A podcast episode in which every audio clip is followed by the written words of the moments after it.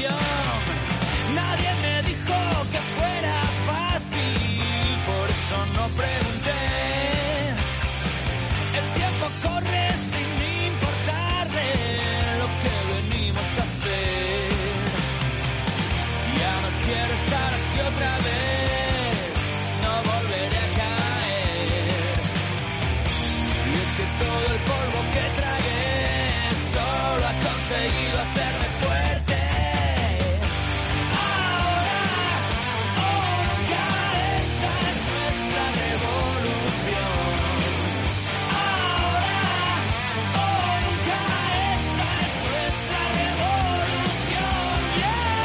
Yeah, ¿qué tal, motherfuckers? Bienvenido, bienvenida a una nueva edición del Team Channels Podcast. Como siempre, recibe un cordial saludo de quien está hablándote en el micro y en la parte técnica, tu amigo Channels.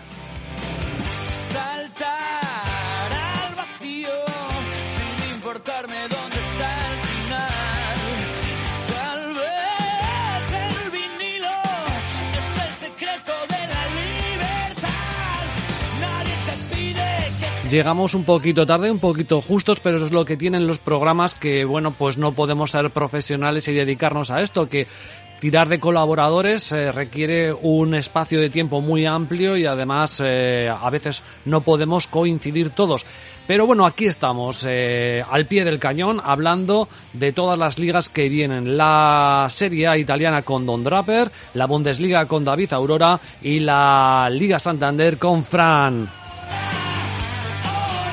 Esta es nuestra revolución.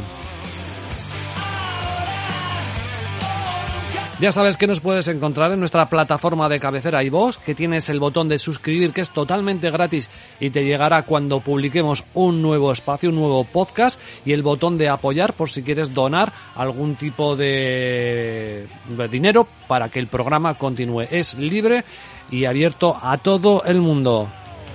Asimismo, también puedes dejar comentarios, sugerencias en ese portal de comunidad que tenemos abierto en iVoox. Lo dicho, bienvenido, bienvenida, vuelven las ligas, eh, vuelve la Liga Española, vuelve la Serie A, vuelve la Bundesliga y lamentablemente hoy no podemos contar con Nubet y la Premier, pero seguro que contamos más adelante con él. Así que lo dicho, bienvenido, bienvenida, gracias por la escucha.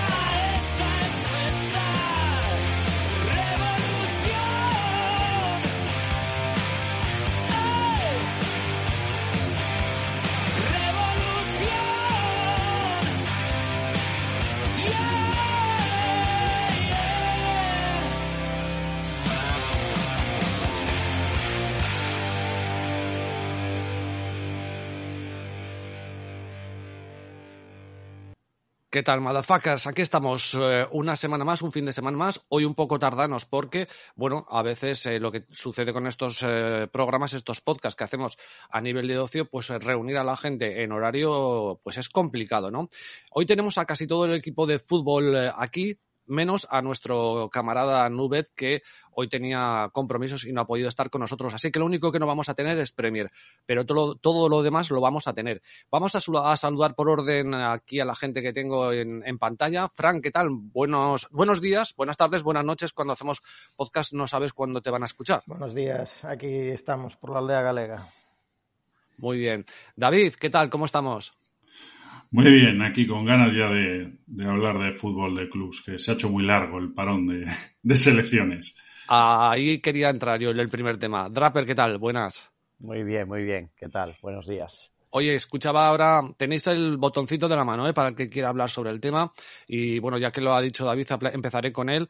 Eh, escuchaba un, un debate intenso el otro día en, en las radios eh, comerciales sobre el tema de los parones eh, que está habiendo y que va a haber, porque además mmm, cortan las, las ligas, los jugadores vienen tocados, vienen algunos con COVID, dentro de un mes se vuelve a parar, ahora quieren meter el Mundial en, en dos años, hay una especie de, no sé, ¿no se están cargando un poco todo esto, David? Bueno, yo me imagino que, que la, la, la, intención es de, globalización y tal. El tema es, mira, yo el otro día eh, tuiteaba un, un, ya, ya, o sea, incluso las cuentas oficiales de los clubs alguna vez ya bromean con esto, ¿no? Yo tuiteaba una, una, un, un, esto, un tuit del, del Kaiserlauten alemán, eh, que sacaba, pues eso, el típico gif de un tío durmiéndose. Entonces, bueno, eh, a ver, y a mí hasta ya empiezan a saltar los jugadores con la, con la mera sugerencia de, de un mundial cada dos años. Es que, es que eso es una locura. Me parece a mí, le, le, quitas todo el encanto, ¿no? No sé, es una, es una impresión. Draper, ¿no? Eh, no sé cómo lo verás tú, que, que está cortando muchísimo todo esto, ¿no? Mucho, mucho. Yo la, bueno, yo el mundial cada dos años me parece una aberración. O sea, eso no, no espero que no salga adelante nunca. Eh, pero ya de por sí, a ver, es complicado todo porque, porque sí es verdad que las clasificaciones se tienen que hacer y en algún momento tendrán que jugar los partidos. Yo no, no sé la solución, no encuentro la solución. Pero a mí en lo particular, estos parones me parecen, vamos, a mí me, me molestan muchísimo. Y encima luego hay cosas que, que por ejemplo, eh, pues por poner un ejemplo, los jugadores sudamericanos en este caso eh, están, jugaron de jueves de madrugada para el viernes, sí. eh, con lo cual no, es que los jugadores van a llegar, hay jugadores en los partidos de la Liga Italiana, por ejemplo, que te llegan eh, viernes por la tarde, o sea, y juegas el sábado el partido, es que es que no tiene sentido. Es una locura. Es una locura. Es Yo me estoy no volviendo loco. No, no, no, tengo, no tenemos a nubes de la Premier, pero en el Fantasy me van marcando cada día quién, quién va claro. a poder jugar y quién no. Por, y claro. la mayoría son sudamericanos, por lo que, lo que dices tú, claro. pues porque no tienen ni idea de si los van a meter, no los van a meter. Y luego, ya, a, sí, claro, sí, hay jugadores, con, o sea, hay equipos que tienen más presupuesto y a lo mejor te, te, te, ponen un vuelo directo para intentar acortar tiempos y a lo mejor otros no. Tú miras, por ejemplo, eh, un Cagliari o algo así, que que tiene eh, cuatro eh, uruguayos y, y, y, no saben si van a jugar, si no, quién llega, quién no, y al final es un poco jaleo todo esto. Y luego eh, todavía tenemos otro, otra movida en ciernes que, bueno, como es octubre todavía no estamos tocando, que es la, la Copa África, o sea, el, el que, que, esto pasa ahora, enero y febrero. Tú, por ejemplo, el Nápoles está solicitando eh, que se pare, o sea, está, por claro, la importancia que tiene jugadores como Koulibaly y Josmen en, en, ese equipo, está eh, solicitando no jugar tres partidos de la uh -huh. liga, que se pare en el calendario, que se... Es que yo no sé cuál es la solución, pero, pero tú, los clubes cada vez pagan sueldos más altos y que un jugador se te marche dos meses, hostia, eh, uh -huh. no sé muy bien. Claro que lo saben antes de ficharlo, claro que lo tienen ya, pero, pero no sé, no sé, la verdad. ¿no? Tampoco hay fechas y huecos y seguramente no hay ninguna solución perfecta, pero, pero yo, la verdad, esto no, no me parece bien. Y luego ya suceden cosas como la de la Liga Española, Fran, donde tenemos dos partidos aplazados. Sí, es, es un lío que, que, no entiende nadie. Yo, la verdad, no, no, veo, no, no lo veo normal. Eh, se suspende a ver el partido del Atlético y del Real Madrid porque, vale, la Champions son los que juegan el martes, pero como estaba hablando Don, pues, por ejemplo, los colombianos, eh, Falcao no sé si le dará tiempo a hacer un, ni un entreno para jugar con el Rayo, si juega, Mójica en el Elche, eh, es, para mí es un despropósito, ya, ya, no por hablar de las lesiones, porque mira tú cómo estará Guardiola ahora de perder a Ferran Torres dos a tres meses como mínimo. Claro, y el Liverpool se quejaba mucho, ¿eh? de que, porque es el rival del Atlético de Madrid y decía que, que bueno, pues que ellos tenían que jugar y porque tenían que jugar ellos y ellos eh, y el Atlético de Madrid no tenía que jugar. Sí, ¿no? es que ahí, Entonces, ahí bueno, el debate de, de, si está la competición pues un poco falseada, ¿no? Eh, ya no por la Champions, la misma liga, ¿no? Eh, se suspenden unos equipos a otros no, luego recuperar y de, incluso hablan de estos partidos de jugarlos en Navidad, ojo, ¿eh? Pero por la otro lado, por otro lado, yo no sé hasta qué punto mmm, el Atlético Madrid, por ejemplo, eh, que, que, se va a pegar, no, no juega este partido, o sea, lleva un, par, un parón como, como club de partidos de competición de, sin un mes y, y, va a jugar la Champions y no sé hasta qué punto eso es bueno ese descanso o, o no lo es bueno porque puede llegar a la competición pues sin una especie de compenetración, aquí, ¿no? Aquí precisamente, sin, ritmo, aquí precisamente hay efectos contrarios. El Atlético de Madrid ahora va a estar sin jugar, pues no sé si son 20, 22 días, una porrada de días con el parón, y sin embargo luego se le comprime y juega pues tres partidos en, en poco espacio de tiempo. Claro. Entonces eso no es normal, claro.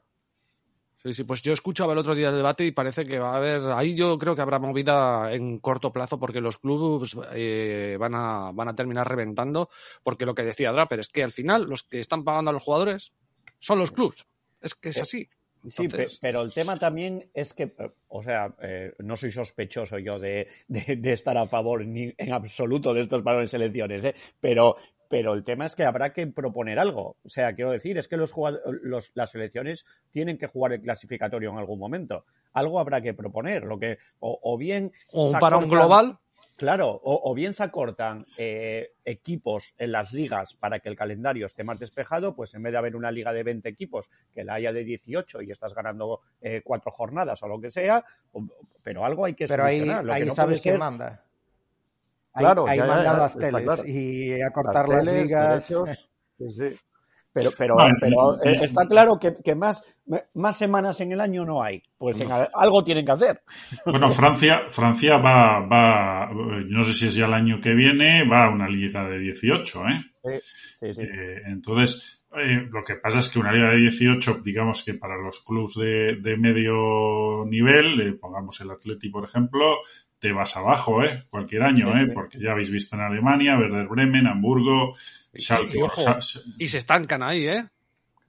Sí, sí, porque la Liga de 18, o sea, no, no, no hace tantos años que, que, existía, y bueno, ya antes de 14 y tal, y bueno. Luego hay cosas, luego hay cosas surrealistas, o sea, separan eh, clubs de primera división porque tienen internacionales, hay equipos de segunda que tienen internacionales y no se para, o cuando jugadores, y pongo el ejemplo porque lo conozco muy bien, tienes la columna vertebral del Real Zaragoza, que son chavales de la cantera de menores de 21 años, se llevan los tres a la sub-21 y no se para la competición. Hostia, es que, es que adulteramos como nos sale de los huevos, ¿eh? Es que lo de, lo de, joder, si llevamos mil años jugando la Champions los martes, o sea, ¿por qué les ha dado ahora? O sea, luego es que hay una cosa que no, el otro día no me acuerdo qué comentarista decía, es que con los cinco cambios es otro deporte totalmente distinto, o sea, porque tú cambias medio equipo.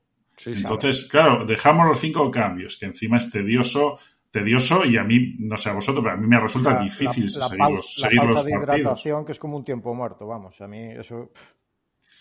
Sí, sí, se toman unos vinos ahí.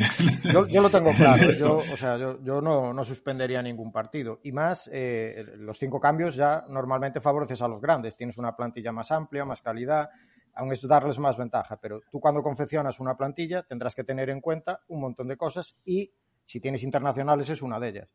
¿Que te toca pandar y que se te van con la selección? Pues yo no, yo no suspendería partidos, lo tengo claro, vamos.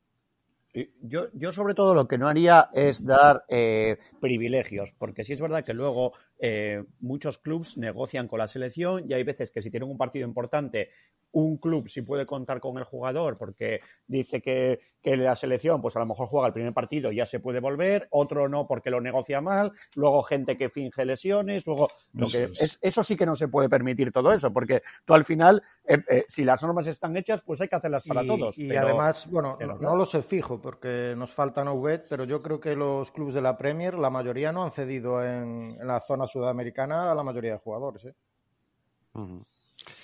Bueno, pues es un tema que veremos en qué queda y nos vamos directamente ya a las, a las ligas, que, que, bueno, llegaremos justo para el tema de montarlo y tal, pero son cosas que hay, pero aún así tendremos eh, el que sea rápido el sábado y el domingo la chicha. Vamos con Alemania, que es el que tiene, como siempre, en sus horarios eh, más indicados para el sábado, ¿no? Tenemos el, grueso de partidos a las tres y media, Borussia Dortmund Mainz, Eintracht de Frankfurt, Erza de Berlín, Friburgo Leipzig, eh, mis amigos los Furcias contra el Bochum, Unión Berlín Wolfsburgo y a las seis y media el Borussia Mönchengladbach Stuttgart, con un partido que se jugó ayer donde el Hoffenheim metió un repaso al Colonia. Atrope les atropelló, no, no lo he podido ver. Eh, me comentaba un bueno pues un seguidor del, del, podcast, me decía, bueno, los dos goles del Colonia. Digo, oye, pues, pues podría ser, pero tiene muy, o sea, tiene un récord horroroso cuando visita eh, Sisheim, el, campo del, Hoffenheim, pues parece ser que, que hubo, que sigue, sigue, sigue perpetuándose ese, esos malos resultados del Colonia cuando juega con el Hoffenheim, tanto en, en campo de Hoffenheim como, como en el propio. Y bueno, mm. pues ya le echaremos un ojo al, al partido, pero vamos, estos partidos normalmente a nivel de, entre comillas, scouting, pues, eh, pues los puedes ver hasta el 2-0. Luego ya no, no tiene mucho no, puede, no tiene mucho sentido, vamos. ¿Y qué te gusta para, para el sábado? ¿Qué partido, ¿Con qué partidos te quedarías? Bueno, vamos a ver. El, eh, bueno, pues hay algunos partidos, eh, como bien decíais, condicionados tanto por las bajas como por, por la llegada con, de algunos jugadores sudamericanos con la lengua afuera, ¿eh? porque, porque, bueno, entonces, si quieres hacemos un repaso, o sea, yo llevo una cosa para el, para el sábado, si quieres hacemos un repaso muy rápido. Sí, sí, sí, como tú, como tú te sientas más cómodo. Bien, el, el, el Dortmund Mainz, eh, bueno, pues ahí tenemos a eh, el Dortmund que bueno, ha ganado los cuatro partidos que ha jugado en casa, sin los, los tres últimos partidos de competición oficial los ha jugado sin Holland que eh, parece, bueno, todas las alineaciones, eh, digamos, de los, de los medios eh, indican que parece que volverá, volverá para este partido con el, con el Mainz. Mainz ha empezado, arrancó muy bien y, bueno, últimamente, pues, pues ha bajado mucho, ¿no? entonces, pues, lleva, lleva dos derrotas consecutivas. el otro día perdió un partido muy raro en casa con, con Unión Berlín, no por el resultado, sino porque eh, yendo ganando 1-0, pues le metieron dos goles, eh, digamos, jugando al espacio, ¿no? Con mucho espacio detrás de la defensa, dos, dos pases para, para nuestro Lukaku low cost, que, que eh, que ha estado con Nigeria por primera vez también en este parón, y, no se me extrañó porque es un equipo que normalmente las ventajas las, las conserva bien y ya te digo, fueron dos goles, pues prácticamente el el delantero corre, recibir entre centrales y con 30 metros a la portería, bueno, muy, raros, ¿no? Don, ¿querías decir algo al respecto? Eh, sí, quería decir algo del, de, un vídeo, pero no, cuando acabe, si no, pero del vídeo este de Haaland de... ¿De los tres balones? De, los tres balones, quería preguntaros, bueno, lo visteis todos, ¿no? El, vídeo ese. Más allá de tomas falsas y demás, eh, ¿está trucado o, eso es de verdad? Es fake, es fake. Es fake. Sí, sí, sí. ¿No, te has fijado en las, bueno, las cuerdas que sujetan la diana? Es que no me pues fijé, no vuelvo, a ver y creo, ah, creo que la primera se rompe, creo que es la de la derecha. Bueno, hay una que se rompe, yo creo que es la de la derecha, y luego en otro balón ya está, vuelve a estar como si hubiera Ah, amigo. Vale. Hostia, es que, es que alucin, digo yo. No, no, eso, ya, este solo que se aguantaran los tres balones así, ya es. pues eh, me imagino que a mucha gente le habrá colado, ¿no? Porque no, yo, yo, no, yo no me he fijado en los detalles, pero sí, sí me extrañó tantísima precisión. y eso, y lo primero es que los balones se aguantasen. Fíjate, fíjate si ha colado que lo pusieron en el marca, o sea, y bueno, periodistas que, han, que han puesto en Twitter y alucinados pero si os fijáis en lo de la sujeción de la diana, ya verá, es fácil, vamos. Bueno, lo de los balones, cuidado que hay gente muy habilidosa. No sé si alguno juega eh, al billar, pero en el billar hay muchos trucos, entre ellos de apoyar pelotas, eh, las bolas unas encima de otro, y ya ves que, es, que son esferas casi perfectas y, y se, se, aguantan, ¿eh? Eso se, se, hace y se pone hasta tres bolas eh, así puesto, igual que el con bolas de billar lo de que se pongan los balones, eh, incluso te lo compro. Que luego le des al de arriba y no sé qué digan los otros dos, ya no te lo compro. Una vez golpeas eso es complicado. Pues es imposible que se aguante. Bueno, vamos a seguir con David, se le hemos cortado. perdón, perdón. No no, no no, me parece interesante porque todos, porque todos lo hemos visto. Frank, ¿quieres decir algo? No, no, nada, nada, nada. que ah, siga David. Perfecto. Bueno, pues eso, el muchacho se ve que ha estado recuperándose por aquí, en Marbella o por ahí. Sí, la foto que saca ahí eso en, Entonces, Twitter. Pues está cuadrado el cabrón, ¿eh? No, no, sí, es un futbolista, ya veremos a ver. Mira, yo no, como me has comentado que tenéis que tienes varios temas preparados, no, no voy a sacar el de el otro día, no sé quién tuiteó la, la lista de, los, bueno, desde que Tutosport con, eh, eh, concede el Golden Boy, eh, pues bueno, no sé si es 2000, no, no me acuerdo, bueno, hay, hay 15 o 20 futbolistas jóvenes y, que daba, daba realmente para, para el debate ese que comentabas de a ver quién ha, digamos, quién ha decepcionado más, ¿no? Había jugadores como Balotelli, eh, Isco, eh, Haaland fue uno de los últimos, un tal Anderson no sé qué, que es el que yo menos conocía, estaba el que comentó eh, Draper en su momento, Alessandre Pato. Mm, es que eso me parece un temazo para el siguiente mes, que hay parón otra vez. claro, es que me parece un temazo porque temazo de, jugadores de ese tipo porque creo que puede gustar mucho a la gente porque, bueno, los conocen, sí, y, además son situaciones, a mí me recuerdan mucho también a los tenistas, ¿no? Pero es que acabas de, de nombrar unos cuantos que iban para megaestrellas, ¿eh? Ya te digo, a mí el que menos me sonaba era, un brasileño, Anderson, no sé qué, uno de los primeros es, es, Fábregas. había una serie de jugadores, la mayoría, pues bueno, han hecho una carrera muy buena, pero bueno, estaba, estaba Mario Balotelli y bueno, estaba Alessandro Pato, que ya nos comentó Draper las razones que podía haber detrás y, y bueno, y, algún otro. Bueno, el caso de Isco, pues bueno, yo he disfrutado mucho con Isco, eh, sea, hacía cosas diferentes, ¿no? En Málaga, en Valencia y tal, bueno, ahora pues no, no sé muy bien en qué, en qué momento no está. Pero bueno, si quieres seguimos con el tema de Alemania. Bueno, el, partido este Dortmund-Mainz en principio eh, eh, está muy volcada la cuota del lado del Dortmund, más uno, eh, o sea, el handicap en, en 1.25. Yo supongo que a pesar de las bajas, Mainz dará guerra, que, que ha puntuado tres veces de, de, los cinco últimos años en, en Dortmund, pero bueno, me imagino que, que el Dortmund, pues bueno, pues debería sacar el, partido adelante, ¿no? Eh, seguido tenemos el, bueno, el, el Eintracht de Frankfurt, Hertha de Berlín. Eh, aquí ocurre, es una semana con muy, con cuotas bastante volcadas para los equipos de casa, excepto el partido del Bayern en, Leverkusen bastante, incluso demasiado, ¿no? Eh, el Eintracht sabéis que consiguió su primera victoria en Liga el otro día, ganó al Bayern 1-2 hace dos semanas. ¿Qué me vas a contar? Eso es. Y, pero bueno, claro, es un partido, pues claro, lógicamente ellos funcionaron defensivamente, pero hay media docena de paradas de Kevin Trapp, de estas que dicen, hay una sobre todo que es como un milagro que Lewandowski ah, dentro del área pequeña bocajarro no metiese aquel gol. Ah, pero es eh, que el fútbol, el fútbol es lo que hablaba con Draper, es que es así, es milagroso, es azaroso, es que si no, sería un puto coñazo sí, sí, el, caso es que Eintracht de Frankfurt, aparte de los dos goles, tuvo dos oportunidades también muy claras. tuvo, eh, tuvo, oportunidades para irse eh, con, algún gol más en la primera parte, ¿eh? Sí, sí, una sobre todo de, de Touré terminando la primera parte, que lo claro, Neuer es mucho portero también, ¿no? Pero sí, o sea, lo que yo, yo comentaba lo de, lo de la actuación de Kevin Trapp más, más con vistas al impacto que ha tenido en las cuotas eh, de, la Eintracht de Frankfurt eh, eh, esa victoria. ¿no? Hertha, de Berlín ha ganado dos partidos de los siete, los otros los ha perdido todos, ha ganado a los dos recién ascendidos y hay una cosa que, que sí llama mucho la atención, que ha encajado ocho goles a balón parado. Los, o sea, el último partido pierde en casa con Friburgo con dos goles a balón parado.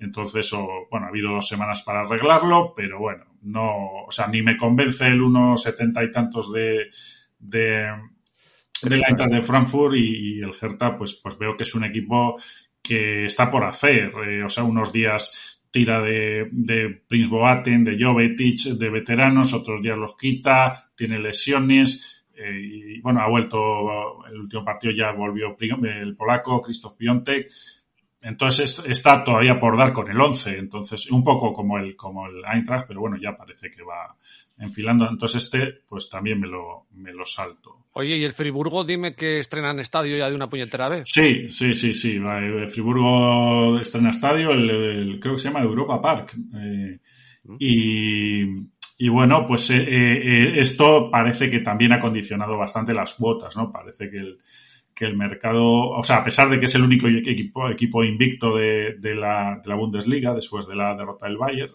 es el único equipo que no ha perdido ningún partido y, bueno, está funcionando muy bien, pues bueno, el mercado intuye que estará despistado, ¿no? Con todas esas cosas de las referencias, ¿no? De espacio y tal, claro, porque su estadio además ya hemos comentado que era, que era un terreno de juego más, más pequeño, más estrecho. Entonces, bueno, yo me imagino que, dado que el equipo femenino se mudó allí hace tiempo, pues ellos me imagino que habrán entrenado con asiduidad.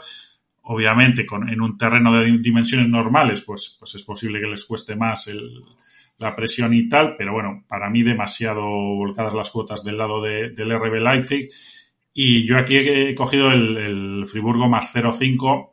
Eh, ha bajado un, un, pelín, pero vamos, me, me sigue pareciendo eh, una, buena apuesta porque yo los partidos que le he visto al Friburgo me, me parece un equipo cada vez más sólido. Además, eh, he comentado que, que Leipzig, el donde más ha bajado es en la parte de atrás, está encajando goles y, Friburgo es un equipo que, que al contraataque te, te, mata. Entonces, pues bueno, yo lo cogí más o menos en el par y ahora pues lo, lo podéis encontrar a 1.95 hasta 1.85 así, me parecería una buena apuesta el Friburgo más, más 0.5. Para los que no sean tan entendidos en apuestas, el más 0.5 en asiático no deja de ser, para que lo entendáis, la doble oportunidad de 1x para el Friburgo.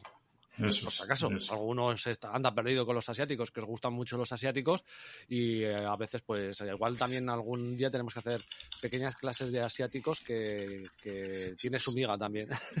Sí, lo que suele ocurrir, por, por ya por completar el tema de los del, del más 0,5 concretamente, lo que suele ocurrir en, por ejemplo, en la Casa Verde, es que el más 0,5 generalmente está bastante más alto que la, que la doble oportunidad, entonces conviene buscarlo y, y o sea, sí, Pero sí, ¿por qué está más alto? Yo normalmente creo que están más altos los asiáticos en las, en las bookies estas porque, por ejemplo, en la Casa Verde, eh, los asiáticos creo que no entran dentro de lo que son sus bonos. ¿Sus bonos a qué te, a qué te refieres? Ah, ah los hacer ah, bueno. Cuando tienes que hacer el rollover, Ah. los asiáticos no suelen entrar. No, Entonces- no lo sé, no lo sé porque como hace más de una década que no tengo un bono de... Ya, pero es que no, no, no enti- no entiendo que esa misma apuesta, que es exactamente la misma, una tenga más cotización que otra. Pues yo, yo creo que, que es, bueno, es por varias cosas. Eh, uno también, que los asiáticos es la- lo que primero se mueve, me parece, eh, con, con Pinacle y demás, que va moviendo el mercado, pero el segundo también yo creo que se aprovechan un poco del desconocimiento precisamente de la gente nueva que, que entra, digamos, al principio a apostar y no sabe, pues eso mismamente, que, que un más 0,5 es lo mismo que un 1X. Eh, entonces, si te ponen el 1X a 1,80, pues hay gente que apuesta eso porque es lo que quiere apostar y no mira a los asiáticos porque no los entiende o no se preocupa al principio, sobre todo la gente, eh, los, los apostantes re- recreacionales. Entonces, Claro, claro. Pero hay, hay veces, Draper, que eh, te miras la cuota del más cero y es más baja que la del Draw 9. que la del DNB. Sí, sobre todo si no es highlight, o sea, si no es lo que propone. Si, es. si es lo que propone el asiático, siempre, siempre está más alto, pero si es uno adicional, pues hay veces que no. Depende un poco de esto y lo que dices también que en bonos y en sitios hay, hay cosas, por ejemplo, la Casa Verde también, eh, si, si apuestas una victoria, si la apuestas simple con dos goles de ventaja te dan como ganada. Eh, Sí. Si es asiático no te lo dan como ganado. Entonces, bueno, hay alguna letra pequeña, pero bueno, por lo general eh, los asiáticos suelen ser mucho mejor, que pasa también con línea de gol y el gol, eh, lo- los goles, digamos que tú, tú si la línea de gol está en 2,5, eh, prácticamente siempre está más alta que, que sientas en los 2,5 de los goles. Mm. Eh, suele Sí. estar también más alto. Entonces, bueno, Mm. Bueno, puede tener que ver también aquí, aquí seguramente igual nos cae algún palo por no saberlo, puede tener que ver con las coberturas que, que hacen las casas, que igual en el mercado asiático se pueden cubrir mejor, que, que digamos, que Claro, no, lo pues- sé, no, no- no lo sé, ¿eh? no, Sí. no conozco las, las, las interioridades de, de las... Por eso digo que, que también son las primeras, tú, eh, si, si se mira cualquier comparativa de, de cuotas, tipo Oddsportal o cualquiera que sea, eh, se, se va viendo el movimiento, se ve, se aprecia el movimiento cuando cambia al principio en las asiáticas en Pinacle y demás, eh, cambia primero como la cuota de, del handicap y luego van cambiando las demás y cambian antes en el handicap que en, que en el 1X, eh, en el 1X2. Entonces, bueno, yo creo que es un movimiento que lo tienen de alguna manera informatizado y se va cambiando, creo yo, ¿eh? no sé exactamente, Bueno, es pero un- diría que sí. Una buena, una buena cuestión para que los que controlen mucho nos escriban algo en iVox al respecto que me parece súper interesante. Continuamos con, con Alemania, nos hemos quedado con ese pick del Friburgo más 0-5. Tenemos el, el Greifswald contra el Bochum, dos recién ascendidos, ¿no? Para enfrentarse. Y así están Dos- las cuotas. Dos, dos recién ascendidos y además son los dos últimos en este momento. Eh, tenemos esta jornada, tenemos el, el duelo por, de los dos últimos y el de los dos primeros. Y, bueno, en principio, bueno, el, único que ha ganado un partido es el Bochum, que, no, perdón, no, a ver, no, ambos, ambos han ganado partidos, ¿no? A ver que tengo aquí la clasificación, que me he despistado. Sí, eso es. El, no, eso es. El Bochum ha ganado un partido, el Greuther Fürth todavía no, todavía no, ha ganado. Entonces, bueno, eh, las cuotas están, bueno, el favorito es Greuther Fürth. Yo me imagino que tiene que ver con que Bochum pues lleva eh, alrededor de 300 minutos sin hacer un gol desde que se, lesionó Simon Soler, que, además es baja de larga duración.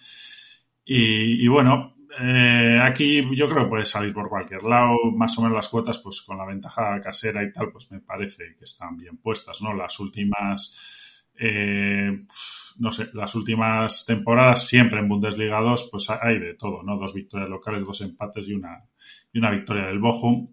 Bueno, eh, en, la, en la historia hay mucho empate, entonces, pues bueno, no, no sé muy bien, son dos equipos que no hacen muchos goles, veremos a ver por dónde sale, pero bueno, en, en cuanto a apuestas no le veo mucha, mucha historia y... Y a las tres y pues media cierra el partido Unión Berlín-Wolfsburgo, un Wolfsburgo que tiene partido de Champions el miércoles y me sorprende un poquito esa, esa cuota que le han puesto en casa de, Unión Berlín, ¿no? Bueno, a ver, eh, Unión Berlín en este momento es el, es el equipo casero por excelencia. Lo, hemos comentado algún, en, alguna otra ocasión. Lleva 20 partidos sin perder en Bundesliga en el, en el Under Alten Foster. Algún día pues ya toca. bueno, pues lo puedes ver así o lo puedes ver como que son una roca. O sea, ten en cuenta que perdieron a principio, me parece que en la primera, en el primer partido como local de la temporada pasada, además un partido raro con el Augsburgo, que, estuvo a punto de, descender y tal, perdieron 1-3 y luego por ahí han pasado Bayern, Dortmund, Leipzig, eh, el Augsburgo del año pasado, el, el Eintracht de Frankfurt del año pasado, y ninguno ha conseguido ganar.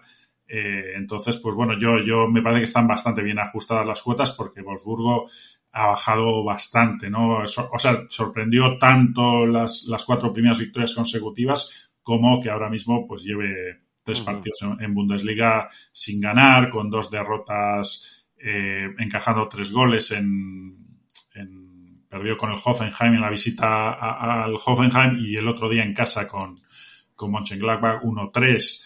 Eh, entonces, pues bueno, me parece que las cuotas están bastante bien ajustadas. Yo creo que se, se va, digamos, dando un poco lo que, lo que comentábamos. Se ha empezado a mezclar la Champions con, con, el, con la Bundesliga. Ha tenido, bueno, partidos duros eh, con el Lille y el Sevilla, que los dos acabaron en empate.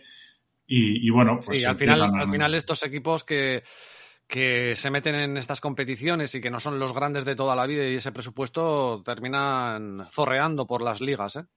Sí, yo, a mí no me extrañaría nada una victoria del, Unión Berlín porque, porque, bueno, tienen más poder ofensivo que el año pasado, ya lo hemos comentado, y Taiwo Bonilli pues está, está en forma y, Max Kruse pues le ha metido varios pases muy buenos y, vamos, que se acompañan muy bien. Así que ya te digo, veo bastante bien ajustadas las cuotas. Entonces, pues, bueno. Y cerramos el sábado a las seis y media, como siempre tienen un partido estelar, o por lo menos en horario, como es el Borussia de Mönchengladbach contra el Stuttgart. Dos equipos que están en una situación muy similar en la tabla, 10 y 8 puntos. Sí, aquí tenemos eh, circunstancias especiales. Tenemos brote de coronavirus en el Stuttgart. Y como suele ocurrir con estas cosas, pues, pues eh, han devorado la, cuota del, del Borussia Mönchengladbach. ¿eh? Del 1,85 inicial está en torno a 1,50 y tantos. Eh, como siempre, yo lo he comentado alguna vez en privado con alguien, cada vez que me tiraba una de estas durante este último año y medio, no no ha salido bien. ¿Te, refieres en el caso de este a la, contraria del mercado o a la, o a la que... No, no, no, a la, del mercado que ya no está a cuotas. es decir, mm, aquí... El famoso, el famoso FOMO, ¿no? Que decía el otro día Jorge Enríquez. Sí, que, algo que tienes que estar ahí, ¿no? Que tienes la, eh, ha entrado todo el mundo y hay que entrar ahí. Sí, bueno, lo que pasa es que en este caso pues nos ayuda mucho que la, que la cuota no, no merece la pena, ¿no? Y además, luego es que, claro, aquí lo que ocurre casi siempre, primero que, que yo, yo, no sé, he desarrollado la teoría de que estos equipos, eh, pues bueno, dan un extra, ¿no? Cuando tienen un problema de estos. Y luego, pues bueno, que hay que ver quiénes son, o sea, que de todos los del brote, que te tienden a poner todos los nombres y tal, pues quiénes son realmente jugadores fundamentales, ¿no? Aquí sí hay, digamos, tres eh, titulares eh, habituales, que son el portero Florian Müller, eh, el central Valdemar Anton y, Roberto Máximo, aparte de Orel Mangala, que, últimamente está jugando. Entonces, sí creo, aparte de que Stuttgart, o sea, digamos, me parece que Borussia Mönchengladbach va hacia arriba con la, con, bueno, pues ha recuperado los jugadores suizos y tal, que lo están haciendo muy bien en Bolo, Zacaría y demás. ganaron el, otro día en, en campo del Wolfsburgo o sea, han conseguido dos victorias de mucho prestigio seguidas. Eh, ganaron al, Borussia Dortmund 1-0 en un partido que no estuvieron ni Haaland ni Royce y seguido han ganado al Wolfsburgo, a dos equipos de Champions. Entonces, bueno, entiendo que ahora nos podemos volver a subir al carro del, del Borussia Mönchengladbach. Y, y, bueno, Stuttgart, pues me parece, o sea, me parece que, el favorito tiene que ser en cualquier caso el, el Borussia Mönchengladbach. Y bueno, pues, pues me parece que ya se han, se han comido la cuota y tampoco, tampoco merece la pena mucho más, eh, darle mucho más vueltas a este partido. Perfecto, pues ayer hemos terminado el sábado la Bundesliga y nos vamos a Italia, donde tenemos tres partiditos, como son a las tres de la tarde, partidazo, especie salernitana. Partidazo. Hostia, tremendo, ¿eh? Vaya partido. La, verdad, vamos a ser eh, francos, me llama menos atención que lo que me hubiera llamado en la temporada anterior y demás, porque eh, la especia, bueno, eh, hay como algún brote verde, digamos, el juego de Thiago Mota intenta ofensivamente hacer cositas, pero, pero no acaba de despegar y tiene muchos problemas. En Zola eh, sigue mal físicamente, parece que no va a jugar tampoco. Encima para este partido tiene alguna baja importante como Urabia o Bastoni y, los dos equipos, si los miras, tienen una media eh, alta de goles, pero no porque los marquen ellos, sino más que nada porque les encajan. Entonces, Parecen hermanos eh, gemelos, ¿eh? Claro. Salernitana, siete partidos, uno ganado, uno empatado, cinco perdidos, los mismos que Especia. Cinco goles a favor, ocho el Especia. Quince en contra, diecinueve el Especia. Vamos, mm, van de la mano. Eh, en realidad eh, la filosofía de juego es muy distinta, pero al final los resultados estamos viendo que son muy similares. Pero, pero la filosofía, digamos, la Salernitana ascendió eh, siendo muy fuerte atrás y, defendiendo sin ningún tipo de complejo. No tiene problema por defender atrás y meterse, pero y, el Especia es prácticamente todo lo contrario, que, la temporada pasada, que tanto nos gustó, era un equipo muy ofensivo, que atrás era un desastre, pero arriba era muy divertido esta temporada no está encontrando el Especia los mecanismos así ofensivos y la Salernitana tampoco está siendo eh, defensivamente fuerte. Sí es verdad que el otro día consiguió su primera victoria con un gran Riverí, por cierto, que este partido seguramente se lo va a perder, eh, va a estar seis días así de baja, arriba seguramente juegue Simi Juric. Eh, y partido, digamos, menos atractivo de lo que podría ser normalmente. Esa línea de 2,5, no sé, la verdad. No, no lo tengo claro. Quizás si llega, si sigue subiendo, porque ha estado subiendo, pues quizás en el último momento del partido, que cambia a 2.25. No sé. Por ahora, un partido que no me atrae tanto como, como, el de la podría serlo. Como el, de, la 6, que sí que es un partidazo, ¿no? Lazio, Inter. No sé si escuchaste el otro día el podcast con, con este chico, con Adrián y su historia de la Lazio, pero bueno, eh, qué maravilla, ¿no? Vivir el fútbol de esa manera, ¿verdad? Pues sí, pues sí, la verdad es que creciendo el podcast y muy bien, con gente, trayendo gente muy interesante. Aquí nos gusta hablar de fútbol y, es a lo que nos tenemos que dedicar. Yo, eh, cuando, perdona, cuando leí la, anécdota de, cómo le llegó la primera camiseta de la Lazio, me acordé de ti. me acordé de ti porque no la voy a contar, pero me acordé mucho. Cierto. Eh, pues nada, partido, sí, partidazo, marcado por el pasado de Inzaghi. Inzaghi ahora entrenando al Inter, tantos años en la Lacha y haciéndolo muy bien. Eh, veremos cómo se le da a su ese equipo. Eh, ha salido Sarri diciendo, digamos, que más o menos dejando entrever que los jugadores que tiene, el perfil que tiene no es el adecuado para él o que, o que bueno, que no, no consigue, digamos, imponer su filosofía del juego. El otro día eh, durísima derrota contra el Bolonia, 3-0. Eh, veremos eh, cómo, salen. A mí me parece que los dos equipos, bueno, la Lacho va con necesidades por, la por esa derrota y tendrá que, que salir a intentar imponerse y el Inter, si quiere seguir eh, en cabeza, o sea, en las primeras posiciones, pues tiene que salir a ganar. Eh, pocas bajas, Inmóvil, que era una baja que parecía eh, segura, se ha recuperado y, y sí estará para el partido. Em, no estará Cervi en defensa porque tuvo roja el último partido. Y, y en el Inter casi todos disponibles. quizás Correa, que está entre algodones, el único que, que es posible que no llegue, pero partido yo creo que muy interesante, que puede ser divertido, que espero que haya goles. Me parece eh, decir importante, cosas importantes de este partido, de, este partido no, eh, extra partido, es que salió una noticia que, que los que compraron el Newcastle eh, tienen pensado seguir invirtiendo en el fútbol y uno de ellos parece que puede ser el Inter y que hay contactos para comprar el club del Inter. Eh, lo, pusiste el otro día, ¿no? En Twitter. Sí, sí, sí, sí. Unos mil millones y, se habla de que podría eh, también comprarlo y llegar aquí dinero. Sí, sí, van sobrados. Pero, hay quienes, o sea, ¿quiénes están? ¿Los chinos siguen o, ah, ya no? Sí, eh, en el Inter sí, pero, ah. pero siguen con muchísimos, o sea, están endeudados. de, esto también, claro, es que si esto da para muchísimo. si abres el melón. Claro.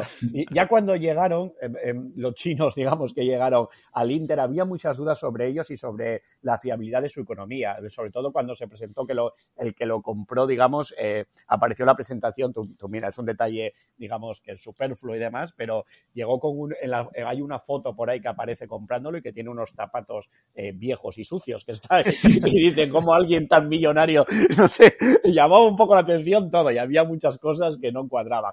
Ellos invirtieron mucho, digamos, en tener un equipo ganador y demás, y los números fueron pésimos económicamente. La temporada pasada, no sé si son 250 millones de pérdidas. Salió ahora mismo también Comiso, el presidente de la Fiorentina, eh, diciendo que esto no se puede permitir, que, es adulterar la competición, lo mismo que hablábamos de antes de las elecciones. Pues eh, él básicamente lo que dice es que la temporada pasada eh, jugó el Inter dopado económicamente con un dinero que no tenía. Y que, dicen que tiene que haber sanciones para el club, que ese título es básicamente inventado, porque tú, yo ahora si no tengo nada para comprar, pero resulta que compro eh, no sé cuántos jugadores, pero quedo en la ruina y debo el dinero y no, bueno, claro, aquí, ¿cómo unos compran y otros no? Pues él dice más o menos eso, que la Fiorentina está bien económicamente, pero claro, que no compite con las mismas normas.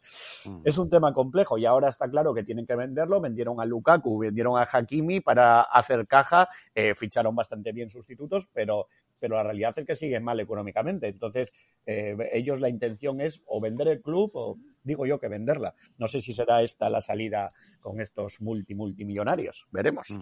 Curioso. Oye, y a las nueve menos cuarto, eh, a mí me ha, llegado un WhatsApp en el que me han dicho si estoy disponible para jugar en el Milán.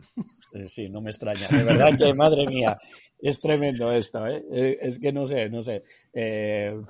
nos crecen los enanos, de verdad te lo digo, que ahora la, última es Brahim, también con, con COVID, como Teo, las bajas de, bueno, la baja de mañana del portero va a tener para, al parecer, dos meses, que había empezado también, fractura en la muñeca, fichó eh, fichaje express del Milán que fichó a Mirante, que estaba sin contrato, el ex de la Roma. Eh, bueno, para este partido creo que no va a ser Mirante el que juegue, que será Tatarusanu. Eh, no sé, la verdad, muy complicado el Milán está muy bien. El otro día contra el Atalanta, el último partido, la verdad que fue un partidazo al Milán, se puso 0-3, eh, sorprendentemente bien, la verdad. Pero, pero no sé cuánto le puede afectar. Además, el Verona es un partido complicado que suele haber mucha rivalidad, también por la cercanía y demás de las ciudades, y hay mucho mal ambiente entre las aficiones, y históricamente, incluso siempre el Verona ha estado bien. Si vemos últimos partidos eh, en San Siro, eh, un 2-2, un 1-1, ahí sí, un 4-1 del Milán, pero otro 1-1, otro 2-2, es decir, de los últimos cinco partidos, cuatro empates y una victoria solo para el Milán. Eh, la única buena noticia que empieza a entrenar Ibrahimovic con, con el resto del, del grupo y, y, Giroud parece que también incluso que podría estar. Se habla, algo que me parece, si alguien quisiera tocar algo, hablamos del Golden Boy, mira, uno de los que estaba eh, nominado es Daniel Maldini, creo más por el nombre que por lo que ha hecho por ahora, que no ha hecho prácticamente nada, pero sí que el otro día jugó y metió un gol y parece que va a ser titular. Hombre, viendo las alineaciones, si fuera titular, juega prácticamente de segunda punta y, el gol eh, de Maldini está a 360. Bueno, podría ser interesante si, repito, si es titular, pero hay que pensar también que llega también la Champions, eh, o Porto ahí a la vuelta de la esquina. Eh, pues bueno, también hay que comentar lo de antes, que no lo dije, el Inter también ¿eh? tiene contra el todopoderoso Sheriff que está causando sensación, pues también está la Champions por ahí. los, granjeros. Los, granjeros. del Sheriff. Maldini, que nos viene acompañando ese nombre desde hace no sé cuántos años. Maldini jugador, eh, Maldini periodista friki, Maldini nuevo jugador. pues sí, pues sí. Es la tercera generación de los Maldini en Milán, hombre. Eh, creo que ya lo he dicho, es muy emocionante para cualquier aficionado de Milán verle marcar como el otro día, pues la verdad que se te pone un poco eh, la piel de gallina, pero bueno, tiene a, estas alturas, digamos, eh, hombre, Maldini abuelo, yo no lo, César Maldini no lo llegué a conocer así como tal, pero Paolo ya desde muy pequeñito se veía un talento excepcional para jugar en, en varias posiciones, con una tenía algo distinto a pesar de ser eh, defensa. Este eh, Daniel Maldini, no me parece en un principio que vaya a llegar, veremos, ¿no? Ojalá que sí, pero, pero no parece que tenga tanto talento. Más encima siendo ofensivo, pues tienes que destacar mucho más, es complicadillo, pero bueno. Eh, siempre verlo en el campo para los nostálgicos del fútbol, pues es una maravilla ver otro Maldini más. Vale, pues hemos acabado la serie del sábado y nos vamos para los dos choques que tenemos en la Liga Santander. A las seis y media tenemos un Levante Getafe, que, que me corrija Fran si me equivoco en algún aspecto, porque tanto dato en mi cabeza puede terminar explosionando, pero creo que es debut de, dos entrenadores, ¿verdad? Sí, efectivamente. Vuelve Quique Sánchez Flores, tercera etapa creo. y Javier Pereira, que será muy desconocido por la mayoría de la gente Aquí, pues el dicho este de victoria segura con el entrenador nuevo está complicado, ¿no? O, tirar al empate directamente. Eh, sí, pues ya está reventado, a 2.90, ¿eh? No, a ver, eh, yo aquí hay una cosa que me sorprende totalmente, ¿no? Eh, en fútbol profesional, la llegada de Quique, pues bueno, entrenamientos incluso con doble sesión, trabajando prácticamente toda la semana.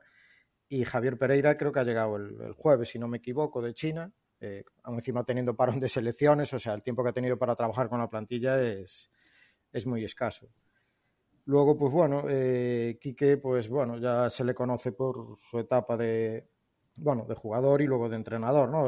ganar con el Atlético Madrid una Europa League. Ah, sí, dime, David. No, no, no, no, sí, sí, sí, que ganó la, la, del Fulham, fue, ¿no? sí, creo, uf, ahora me, no sé si sería 2010 o, bueno, sí, ya, ya hace bastante. Eh, y bueno, nada, es un entrenador que más o menos se le conoce a que juega, ¿no? Le gusta jugar con laterales largos. Aquí en el Getafe no sé si mantendrá esa línea de tres centrales y dos carrileros o, o intentará un 4-4-2. Bueno, puede usar cualquiera de los dos sistemas. Javier Pereira, como decíamos, pues bueno, es, un gran desconocido, ¿no? Para la mayoría ha estado de, segundo entrenador de, de, tu conocido Jim, que estuvieron en aquel Euro Levante, y luego ha estado de segundo de pues un montón de gente, ¿no? De Oscar García, de Slavisa Jokanovic, de Jordi Cruyff, porque ha estado, bueno, ha estado en Inglaterra en, en Watford y Fulham y, estuvo también en el Maccabi. Entonces, bueno, eh, realmente como primer entrenador eh, fichó por, por, un equipo de la Superliga China en, en septiembre de, del 2020, por lo que teóricamente es muy, muy escasa su, su experiencia como primer técnico. Mm. Sí, un melón por abrir, ¿no? A ver cómo lo hace. Totalmente. Eh, mm. Para mí, bueno, yo normalmente en los, los pronósticos que suelo, que suelo hacer personalmente, cuando, cuando hay cambios de entrenador, eh, no, no, suelo hacer nada, ¿no? Eh, prefiero esperar a ver qué cambios aportan a la plantilla, pues cambios de sistema o de jugadores. Aquí, si, si, alguien va a entrar a este partido, yo ya, como digo, personalmente no voy a entrar, eh, vería más valor entrar en, en, cuotas del Getafe, por lo que comenté que, que lleva trabajando muchísimo más, y, y, no que acaba de llegar pues Javier Pereira, eso hace escasos dos, tres días. Y, por ejemplo, el DNB del, del Getafe se paga 2.20, ¿no? Eh, da, da, más favorito a Levante por jugar en casa, pero bueno, yo aquí no voy a entrar. Mm. Vale, y a las 9 de la noche tenemos partido Real Sociedad Mallorca. Eh, conocíamos a última hora esa lesión de Oyarzábal, que es muy importante para la Real Sociedad, sí, ¿no? Sí, eh, hombre, lleva seis goles y una asistencia en Liga, estaba en un estado de forma, bueno, lo veíamos en la selección también. Junto a Ferran Torres casi eran los, los dos jugadores más destacados. Y, y, bueno, pues la buena noticia es el regreso de Isaac, eh, a ver si, si él puede aportar esos goles que van a faltar ahora. También entran en la convocatoria Silva y Sorlot, lo que pasa, bueno, va a ser muy justo, ¿no? Pero Silva, desde luego, pues, pues necesita esta Real que, que vuelva al estado. Sí, por lo menos que, que, vaya entrando en la dinámica, ¿no? Que aunque sea saliendo con estos cinco cambios a, a jugar sus 20, 30 minutos, sí, sí, ¿no? Ver, y con esa calidad, con esa calidad que tiene. La, la, Real Sociedad, ya lo hablamos en, anteriormente, lleva una racha buenísima, ¿no? Y, y a pesar de la cantidad de bajas que tiene, lo ha solucionado bastante bien con, con, canteranos. Pero bueno, estos jugadores, está claro que Isaac, Silva, pues tienen que tirar del carro y más ahora con la, con la falta de Oyarzabal. Por parte del Mallorca, pues nada, eh, sigue con sus habituales bajas en, en, defensa, aunque ya recuperaba alguno, pues eh, normalmente Russo y Valdén deberían formar con Maceo, sigue de baja Raillo y, y Sedlar seguramente tampoco va a llegar. Está en dudas Jaume Costa, por lo que supongo que jugará con Brian Oliván siguen con, con, la baja de Cubo, que aún, que aún, les va a faltar un rato. Entonces, bueno, eh, este partido normalmente las cuotas han ido a, hacia la Real Sociedad, de hecho su victoria está sobre el 1.40 y para buscar algo con valor en cuanto a goles o, un asiático quizás de un hándicap, eh, habría que irse casi a un, a 1.25 de la Real, que sería sobre 2. Pero hay, Mucho, sí, ¿no? A ver, hay un dato, claro, eh, la mayoría de la gente puede pensar, ¿no? La racha que lleva muy buena la Real, juega en casa con el Mallorca, eh, pero es que la Real Sociedad en casa eh, no ha pasado de un gol. Le metió un gol al Mónaco, le metió un gol al Elche, empató a ceros con Sevilla, le metió un gol al Levante, le metió un gol al Rayo. O sea, que la tendencia sería más que coger quizá el asiático del, del Mallorca, sí, ¿no? Sí, eh, de hecho, eh, yo nada más conocerse la, la baja de, de Oyarzábal, eh, tenía mirado el 1.25 a favor del Mallorca, estaba sobre 1.87, cerca del 1.90, vamos. Pues ahora ya, uh -huh. ya ha bajado, creo que anda sobre 1.70. Entonces, uh -huh. bueno, eh, con estas cuotas, yo aquí particularmente tampoco, tampoco llevo nada en juego. Vale. Pues lo dejamos aquí el sábado y vamos a pasar al domingo. Y antes de pasar al domingo, por hacer un pequeño impasse, sí que quiero comentar un tema, bueno, que es un poco más distendido, un poquito para no dejar de ser tan serio ahí con el fútbol. Tiene que ver, pero no tiene que ver. Y es, no sé si, bueno, sí que la, la noticia la habéis, la habéis visto. El campeonato del mundo de globos. eh, eh, 600.000 personas viendo en Twitch una cosa que no sé muy bien cómo definirla, que montó Ibai, que montó Piqué, que evidentemente estamos hablando de nuevas fórmulas o, nuevas, pero ahí aparecieron gente que curiosamente participan en programas donde mm, deportivamente mucha gente los ha criticado, ¿no? Estamos hablando del chiringuito. Entonces a mí todo esto me genera una sensación un tanto extraña. Entonces no sé cómo lo habéis visto o si esto realmente es el futuro o estamos volviendo a hacer lo mismo pero con otro disfraz y la gente se lo está tragando igual. No sé, Draper, por ejemplo, ¿qué piensas? Eh, a ver, es que tú, da, ya sé que tú eres muy mucho. pro, tú eres sí. muy pro eh, nuevas tecnologías y siempre estás sí, con, sí. eres bastante progresista en todos los aspectos de la vida, pero hay veces también que, que, que hay que ser a algo ver, crítico, ¿no? Yo soy defensor de la, de la chavalada en general. Me parece que, que, la juventud es la que mueve el mundo y siempre es así. Y hay veces que hay que darse cuenta que uno ya no forma parte de ese grupo. Correcto. claro. Yo, Correcto. Yo, esto de los globos, pues me ha dado cuenta que, que yo aquí ya no pinto nada, ¿no? O sea, es una cosa como que, como que me supera, es una cosa que me, me alucina, pero eh, he de decir que los pocos vídeos que vi de, de, tal parece, o sea, lo hicieron como un show, digamos, de entretenimiento y, y es entretenido sin más. Tampoco creo que hay que darle eh, tantísima eh, bola. El, el, tema es, a, a, mí me parece más entretenido, digamos, ver eh, un punto de, de, esto de globos que ver la isla de las tentaciones, por poner un ejemplo, o no sé qué de, de, tal. Pues me parece más divertido y más todo. Eh, el tema es que trascendió un poco al entretenimiento. Vi por ahí que, que hasta el presidente de Perú felicitó A, al ganador. Vi hasta que, bueno, claro, es que son cosas que digo, mi madre, pero es que este chaval Ibai todo lo que toca lo convierte en oro, lo convierte en algo de, encima con el apoyo de Piqué y demás, pues parece que todo tiene eh, muchísima eh, relevancia. Y, bueno, es interesante. Yo, yo, yo no, sé cómo decirlo. Yo me quedo un poco en la barrera porque no es una cosa que me, que me llame la atención ponerme a ver un torneo de globos, pero me parece muy bien que, que lo hagan y que, y que parece entretenido, sin más. No, tampoco, a, mí lo que, lo que más me sorprendió es que apareciera en, periódicos deportivos, que apareciera como noticia, como si fuera un deporte. A ver, bueno, nunca se sabe cómo nacen los deportes. A lo mejor dentro de 15 años esto es el deporte que, que la gente más sigue, pues no lo sé. Es que el, mundo nos está sorprendiendo. Sí, sí, sí. Es que el mundo nos sorprende y, y tampoco David o Fran, ¿qué, pensáis de esto? Una cosa más, lo, único que tal es que vi, por ejemplo, eh, la contrapartida, digamos, yo el contra, lo contrario a Ibai eh, no creo que sea Roberto Gómez. El, eh, este de tal, ¿sabes? Yo, no estoy, si tengo que acercarme a uno más, me acerco más a Ibai que al otro señor que lleva toda su vida hablando de fútbol y, y que con todos respetos para todo el mundo eh, me parece que entiende bien poquito y que casi todo lo que hace es decir, digamos, en salto, no, sé, decir cosas que, la verdad incluso se escapan un poco del razonamiento. No creo que esa sea la figura del periodismo tampoco. Creo que más bien quizás el periodismo deportivo tiende a, como por ejemplo Quintana, que entró en un medio ya de comunicación importante, que viene también de esto, pues que también, claro me acabas de. El tercer tema, ya está, lo, lo metemos de lleno. Yo, quería, entrar en esa línea.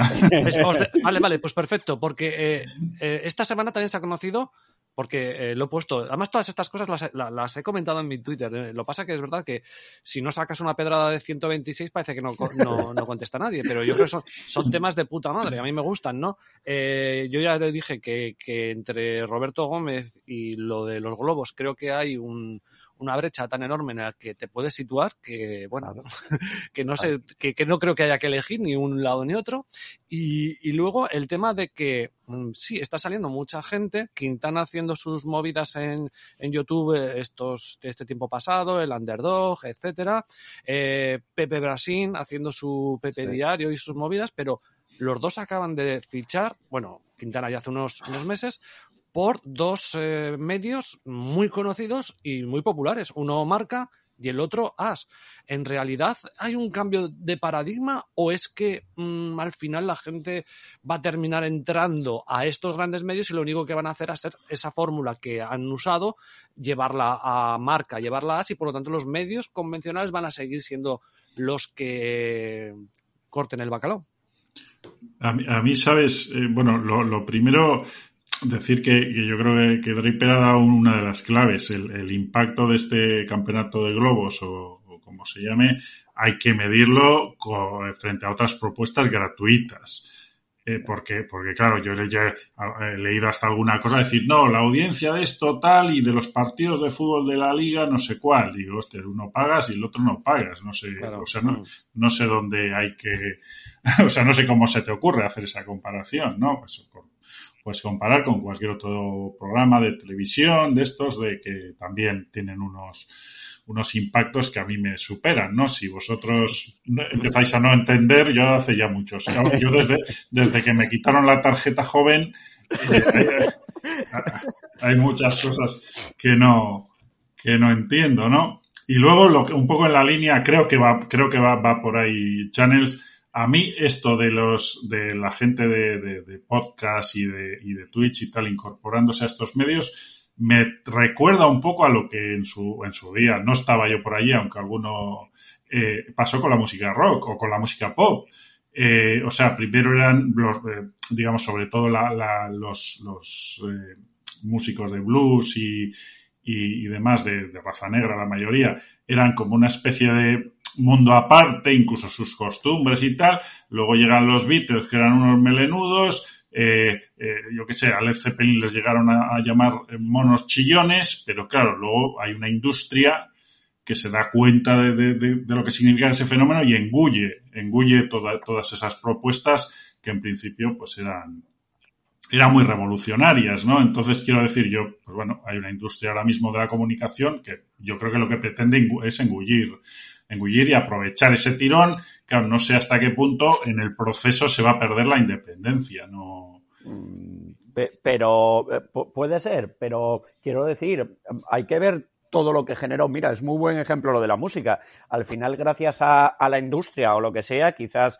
eh, si es verdad que a lo mejor es más de laboratorio algunas cosas o más prefabricadas, pero la realidad es que la música es accesible para todo el mundo gracias a eso eh, y que llega mucho más y que trasciende más y el rock pues es indudable todo, todo lo que ha supuesto para el mundo de la música. Eh, yo esto lo veo bien, que Quintana fiche por, y si escuchas el programa, yo escuché el programa en marca y tiene colaboradores también así de, de gente y gente que hablan eh, de fútbol, pues es otro tono de hablar, o sea, es... Sí, sí, claro, sí, es que pues, yo lo veo más como estrategia, quizás, ¿no? Eh, yo, a ver, bueno, lo de los globos, eh, como dirían, pues todo por la pasta, ¿no? Es, es, entretenimiento, la verdad, y, y bueno, pues puedes estar, como decía Draper, pues en X programa viendo, tienes para elegir, pues yo igual estoy un sábado de noche con la cativa y, y te pones a ver eso y te echas unas risas. Es, pues bueno, es en función que no sé si es el futuro, por así decir, o sería ese, esa la palabra, sino es pues simplemente lo que se demanda ahora mismo, ¿no? Eh,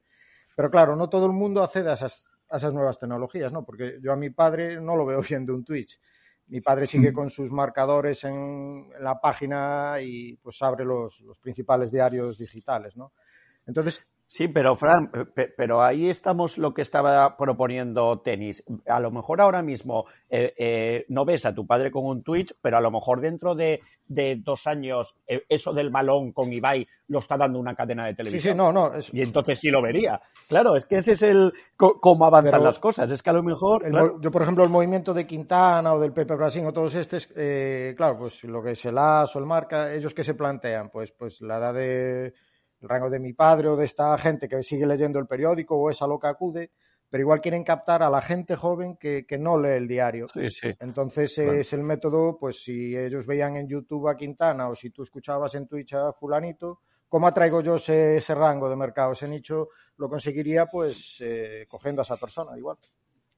Lo que pasa, bueno, yo, yo quiero decir una cosa a los globos, porque mucha risa, que si el presidente de Perú y, que hay mucha risa con los globos, pero cuando el domingo nos pinte la cara al Valencia, verás tú las risas. Eso sí. o sea, deduzco que, ganó Perú, ¿no? Eh, deduzco. Sí, sí, uno, de, uno de Perú, sí. Yo, no, no, yo no lo vi. pero la verdad es que, independientemente de que no lo vieras, yo, yo recibí o sea, yo, yo no sigo ahí va, pero lo que recibí fue brutal. O sea, me llegaron por todos los lados. Ah, es algo. Luego también funciona mucho. Eh, creo que lo de, lo, de Ibai, pero incluso Ibai, me, da igual Auronplay, me da igual mm, Quintana, me da igual Pepe Brasil. Claro, Ibai eh, a un nivel mucho más, más fuerte, pero se generan ese rango llamamos influencer, pero casi rollo, eh, y se me, se me entienda, ¿vale? Secta. Es decir, da igual lo que hagan, yo me voy con. O sea, es, no sé, me voy con esa persona. Me da igual que iba y haga globos que mañana eh, retransmita el Paris Saint Germain. O sea, yo me voy con él. No sé, es algo así, ¿no? Bueno, el instinto gregario es que es una cosa que está ahí muy. Hay que hacer, ¿cómo se dice? Grupos o tal. De, yo, yo en, el, en lo que he comentado, por aclarar un poco, o sea, evidentemente, yo no, a este, a Pepe Brasil no le he visto más que media docena de vídeos cortitos, pues sobre todo alguna que otra faltada o, o, tal. Es lo que me llega, ¿no? Eh, a Miguel Quintana lo, lo, conozco un poco más. Eh, yo, yo lo que, a lo que me quería referir es que una propuesta que hoy resulta fresca y, y tal, claro, hay que ver los profesionales de la radio y tal, de los García, de la Morena, tal, los años que han estado, tal. Entonces, a la vuelta de cinco años o tal, vamos a ver si, ¿no? Si, si, pues, sigue siendo tan fresca al, al, participar de estos medios. Es un poco algo y que, ahora están de, de, armas tomar porque lo ven como un ataque continuamente este tipo de cosas y tú escuchas, pues, eso, radio convencional o, o los de siempre y, y, ahí está el problema entre ellos, ¿no? Yo, mm. para. Eh, es, evidente, ¿eh? porque esto avanza todo muy rápido y a lo mejor dentro de cinco años llega otro y ya Quintana aparece tal o lo que sea. Pero, pero yo, lo que quiero decir sobre todo es que eh, en, medios, digamos, alternativos hay gente que hace cosas muy buenas, muy buenas. Entonces, más allá de Ibai, que Ibai se lleva tanto los focos y todo esto, pero es que es lo que digo, tú escuchas hablar de fútbol a, al Roberto Gómez y escuchas hablar de fútbol a Quintana y es que es una diferencia abismal. Es que, es que no, me, no me imagino a ningún padre, ni, no, no me imagino a nadie que, le guste el fútbol que no prefiera a Quintana que a, Roberto Gómez. Es que no me lo imagino, porque, porque sabe mucho el más. Otro, Entonces, el, otro día precisamente, bueno, estaba escuchando uno de los programas de Quintana y hablaban de la figura de, del media punta, ¿no? Como que estaba en extinción en estos tiempos y fue pero interesantísimo. Además, bueno, recordaban época de Valorón, de Laudrup y yo desde luego estoy eh, personalmente mucho más cercana de, escuchar ese tipo de, tertulias o de, o de hablar de fútbol que no, que no de lo otro, está claro. Y, está claro que si no, si, si, estos grandes medios no empiezan a contratar a esta gente que es muy capaz, que tiene eh, tanta influencia, que tiene, pero no solo es influencia, sino que además son conocimientos y demás, si no lo hace, Em, están abocados a morir porque, porque nadie se pone a, ver, a, leer las, las, tonterías que tenga que decir alguien que, ves que no sabe demasiado. Entonces, al final, eh, aquí ahora Internet te da eh, eh, muchas herramientas para seguir a quien te dé la gana. Y o bien lo contrata un gran medio para que para poder seguirlo a través de él, o si no lo vas a seguir de forma alternativa pero no te vas a tragar ahora lo que te pongan sí o sí, porque ahora el, menú se De hecho, como el ejemplo que citabas de Roberto Gómez, pues mira a Ciro López o mira a Alfredo Duro, como ven y a dónde quieren estar, claro. Claro. El hueco. Efectivamente. El hueco. De Quintana tengo, un, tengo, yo se, lo dije el otro día a Nubeta privado, eh, creo que, igual, pero esto es una apreciación personal, ¿eh? que la que no podéis estar, podéis estar totalmente en, desacuerdo, pero es solo una, apreciación personal de un tío que está hablando en el micro ahora. Creo que eh, Quintana no debería de conducir el programa. desde mi punto de vista. bueno, o sea, creo que es más tiene más conocimientos para hablar del fútbol, de análisis, de todas esas cosas, que para ser el, el, comunicador, el que vaya dando paso y tal, ¿no? De hecho, muchas veces eh, está dando paso y está interrumpiendo porque le salen las cosas de, la analítica de, lo que piensa y tal, ¿no? Entonces, eso no, es una crítica, ¿eh? es como lo veo yo desde mi punto de vista. Estamos totalmente de acuerdo. Estoy, de acuerdo, sí, estoy de acuerdo, aunque hay que, hay que ver también que, digamos, eh, lleva muy, muy poco recorrido. Entonces, supongo que, claro, va a ir mejorando y al final eh, eh, pasa también si ves eh, ahora presentadores de televisión o lo que sea, si ves alguna imagen de cuando lo hacían al principio, ves la evolución que es bestial. Entonces, bueno, habrá que verlo dentro de un año o dentro, ver cómo va cambiando y cómo va mejorando, pero... Eso es, eso solo, es, no es, nada, no es nada malo. Es, Además, yo lo veo desde, desde, una posición muy, muy, muy, muy, muy parecida, ¿no? A a ver, entiéndase, pues estar presentando aquí o, dando dos pasos, eh, creo que no es, bueno, pero sí que es verdad también que, que, en mi caso particular, cuando hablo de tenis, es, una situación muy similar. Entonces lo entiendo perfectamente. Pero es verdad que creo que para los análisis y todo eso que hace, igual necesitaría tener, aunque fuera él a la cabeza visible, un comunicador que diera sería, paso. Sería como la figura de Álvaro Benito, pues cuando ves un partido y, está el comentarista o el que lleva la retransmisión, pero el que aporta los datos y tal, sí, yo, yo también lo veo, lo veo así, sí. Pero es solamente es, un detalle. Vámonos para, Alemania el domingo porque nos quedan poquitos minutos para que si no se nos tenga que ir eh, por ahí dejarán a David y hay que acabar por lo menos la Bundesliga. Tres y media, partidazo, Bayer Leverkusen, Bayer de Múnich. Eso es, ahí tenemos, digamos, la chicha de la, de la jornada de la, de la Bundesliga. Bueno, aquí eh, he hecho de, dos cosas que, que son muy poco habituales en mí. La primera es, es eh, tirarme a una línea de goles eh, bastante alta fuera de las fronteras de Noruega. 3.75 eh, over. Y la, la, segunda es llevar dos apuestas en el mismo partido. Normalmente mm. suelo coger una y llevo el más uno del, del Bayer Leverkusen. bueno, aquí bueno, al Bayern Múnich lo, supongo que lo conocemos todos, eh, mucha presión, eh, te ahoga, eh, y bueno, luego pues muchísima pólvora arriba y también buenos pasadores y, bueno, y laterales como Alfonso Davis que, bueno, es un puñal.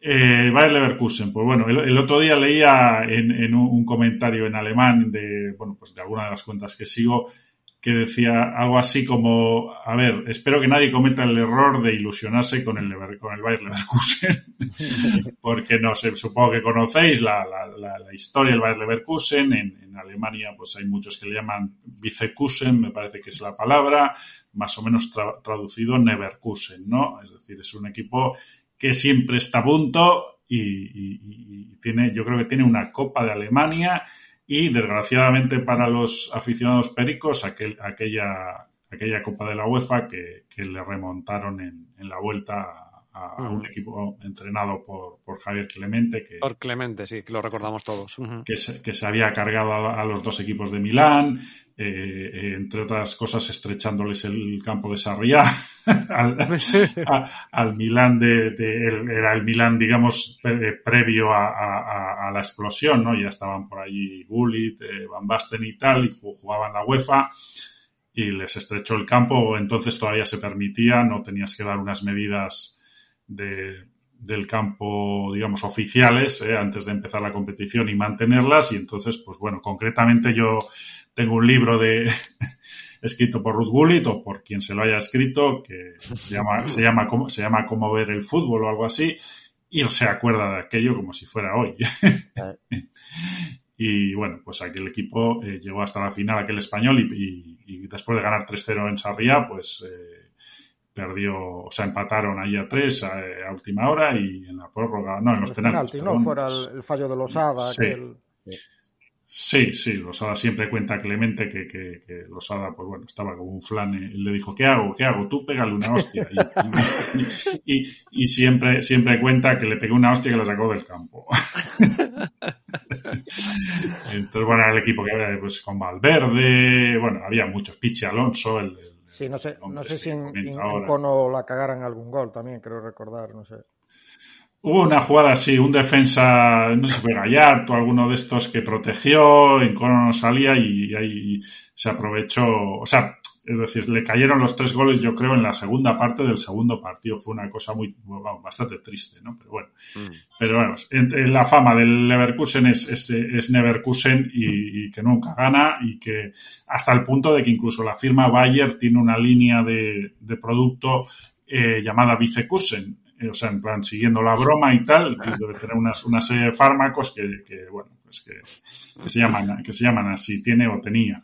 Bien, entonces, bueno, Leverkusen está jugando muy bien, tiene jugadores muy en forma. El otro día Patrick Schick dio, dio un clinic de, fundamentos en, en, el partido en Bielefeld, que ganó 0-4.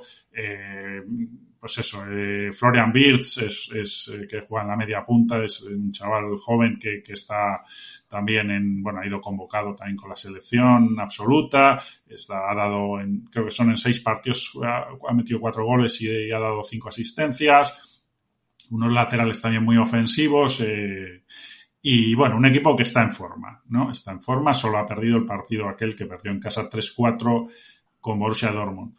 Yo me espero un partido parecido, parecido y sobre todo porque, porque como, como se las arregle Bayer Leverkusen para, para superar esa, esa línea tan adelantada de defensa, pues puede hacer daño como, como ya le hizo al Dortmund. Hombre, la, la defensa del Bayern no, del Bayern Múnich no es, no es la del Dortmund.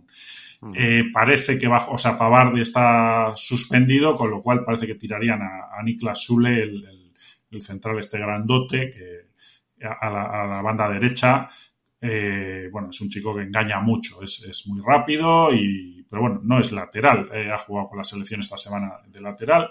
Bueno, en el otro lado está Alfonso Davis y entonces veo un poco la batalla de las bandas ahí, porque, pues bueno, me imagino que que Seoane, el, entrenador de, Leverkusen, mm, contendrá un poco a esos dos laterales que tiene que, tienen que defender porque ahí están Sané, eh, Nabri, el mismo Alfonso Davis y tal y entonces pues bueno pues veo, veo un partido muy interesante en, la, en las últimas eh, temporadas ha habido un poco de todo pero casi siempre con goles y casi siempre con victoria del, Bayern Múnich ¿eh? excepto una que creo que es 2019, que ganó Bayer Leverkusen 3-1. Eh, pero bueno, yo sí me, me he ilusionado, he cometido el error, supongo, de ilusionarme con este, este Bayern Leverkusen y, bueno, eh, llevo el más uno y, el, y los goles. Aquí, eh, over 3.75, los, los dos ligeramente por debajo del, del par. Vale. Y, y, cerramos a las cinco y media con el equipo de nuestro último entrevistado, el Augsburgo, contra el Arminia Bielefeld. Eso es, cerramos casi con lo opuesto a lo anterior. Eh, sabes, el otro día bromeaba con él que, que, nos comentó que se iba a ir a, a Mannheim a ver al, al Muni 1860 y bueno, le comenté que lo mismo era para escapar de, de este partido. ¿eh? Son, son los dos, los dos equipos menos goleadores de, de, la Bundesliga, tres goles en siete partidos, los dos, o sea, han marcado incluso menos que, que los dos recién ascendidos que están por, justo por debajo. Eh, la pasada temporada, pues empate a cero en, en Augsburg y, y 0-1 para, para el Augsburg también en, en Bielefeld. Bueno, además coincide, el Augsburg tiene la baja de Florian Niederlegner, que ha hecho dos de esos tres goles. Pues parece que el partido apunta a... Son dos equipos que aprovechan muy bien lo poquito que tienen, porque ya te digo, no van con tres goles, no van los últimos. Eh, Arminia ha empatado cuatro partidos, Augsburgo tiene una victoria por la mínima eh, ante el Gladbach, yo creo que sí, y también dos empates, eh, se exprimen bien, vamos, pero aquí pues veo, veo también las cuotas, pues veo al, al, Augsburgo favorito, yo creo que tiene más recursos a pesar de la, de la baja de Niederlegner, pero bueno, es un partido que ni siquiera ni siquiera el under pues, pues me, me llama la atención, con lo cual pues bueno, por, por esta jornada eh, eso, eso, es lo que llevo y bueno, ese es un poco el comentario ¿no? de los, los partidos que hay. Perfecto, pues acabamos a Alemania. Eh, si te tienes que ir, pues nos avisas o, o como quieras, ¿eh, David? Nos levantas no, no, la mano. No. Estoy. Ahí estoy, nos dices, ¿vale? Muy bien. Vale, pues sí, sí. De momento tú no te, no te me agobies, si necesitas escapar, pues nos lo dices porque que no hay ningún problema.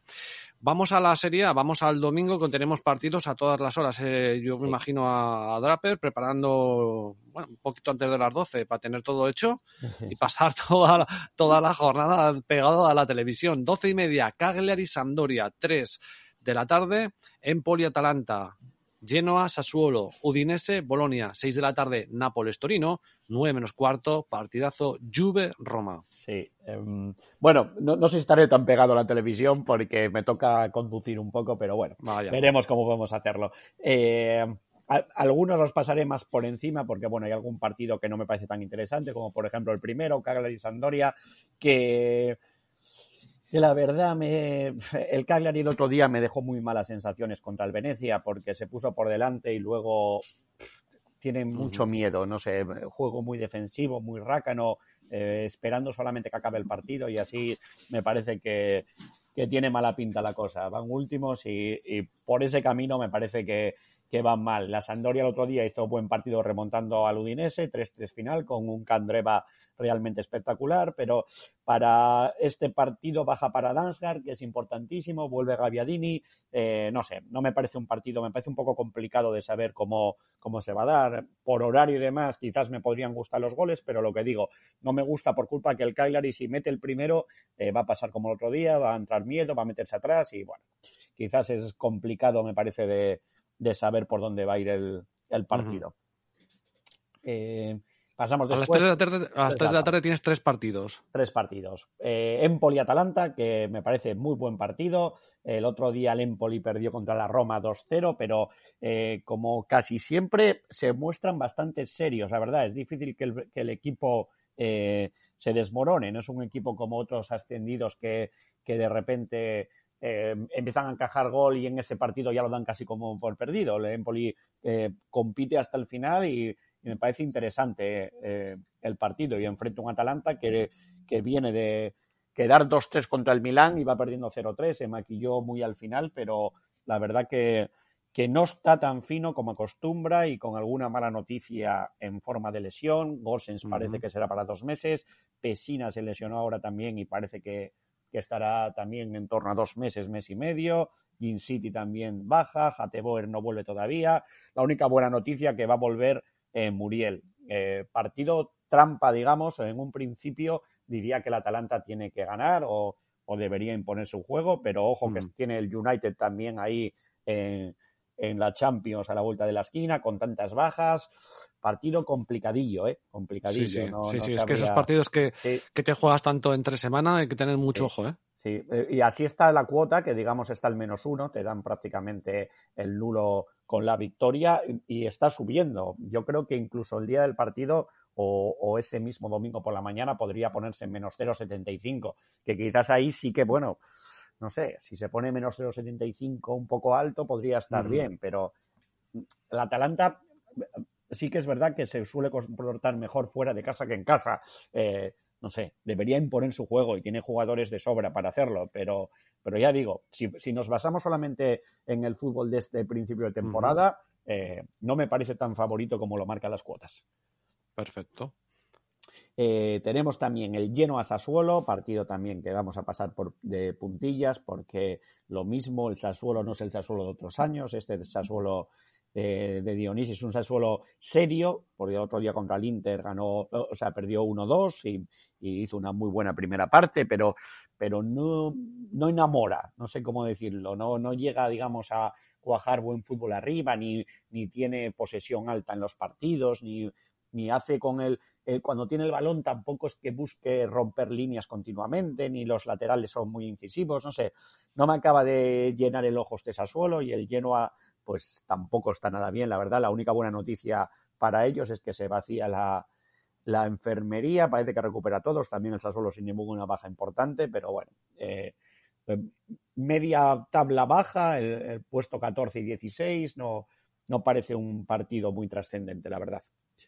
Y pasamos después, Udinese-Bolonia, que este sí me parece más interesante el partido, porque el otro día el Bolonia le pegó un repaso al Alacho ganando 3-0 y el Udinese también está jugando mejor de lo que podíamos pensar, con, a pesar que el entrenador Gotti es defensivo, pues eh, lleva bastante buena media de goles o o bastante interesante, no solamente eh, son partidos, digamos, muy abiertos, no solo por los goles que mete, que, sino porque son partidos abiertos con ocasiones para los dos y, podría ser interesante por aquí, depende un poco cómo se muevan las cuotas, pero podría ser interesante quizás que haya goles, un ambos anotan o algo así podría estar bien. Eh, tienen, digamos, Gotti, si perdiera también este partido, pues bueno, podrían empezar a, haber algún rumor de la destitución y, y Mihailovic, que el otro día estaba en duda, pues así respondieron los jugadores arrasando al Alacho. Entonces, me parece interesante. Parece que Beto se recuperó del todo en el Udinese, que jugará arriba con Deluceu, haciendo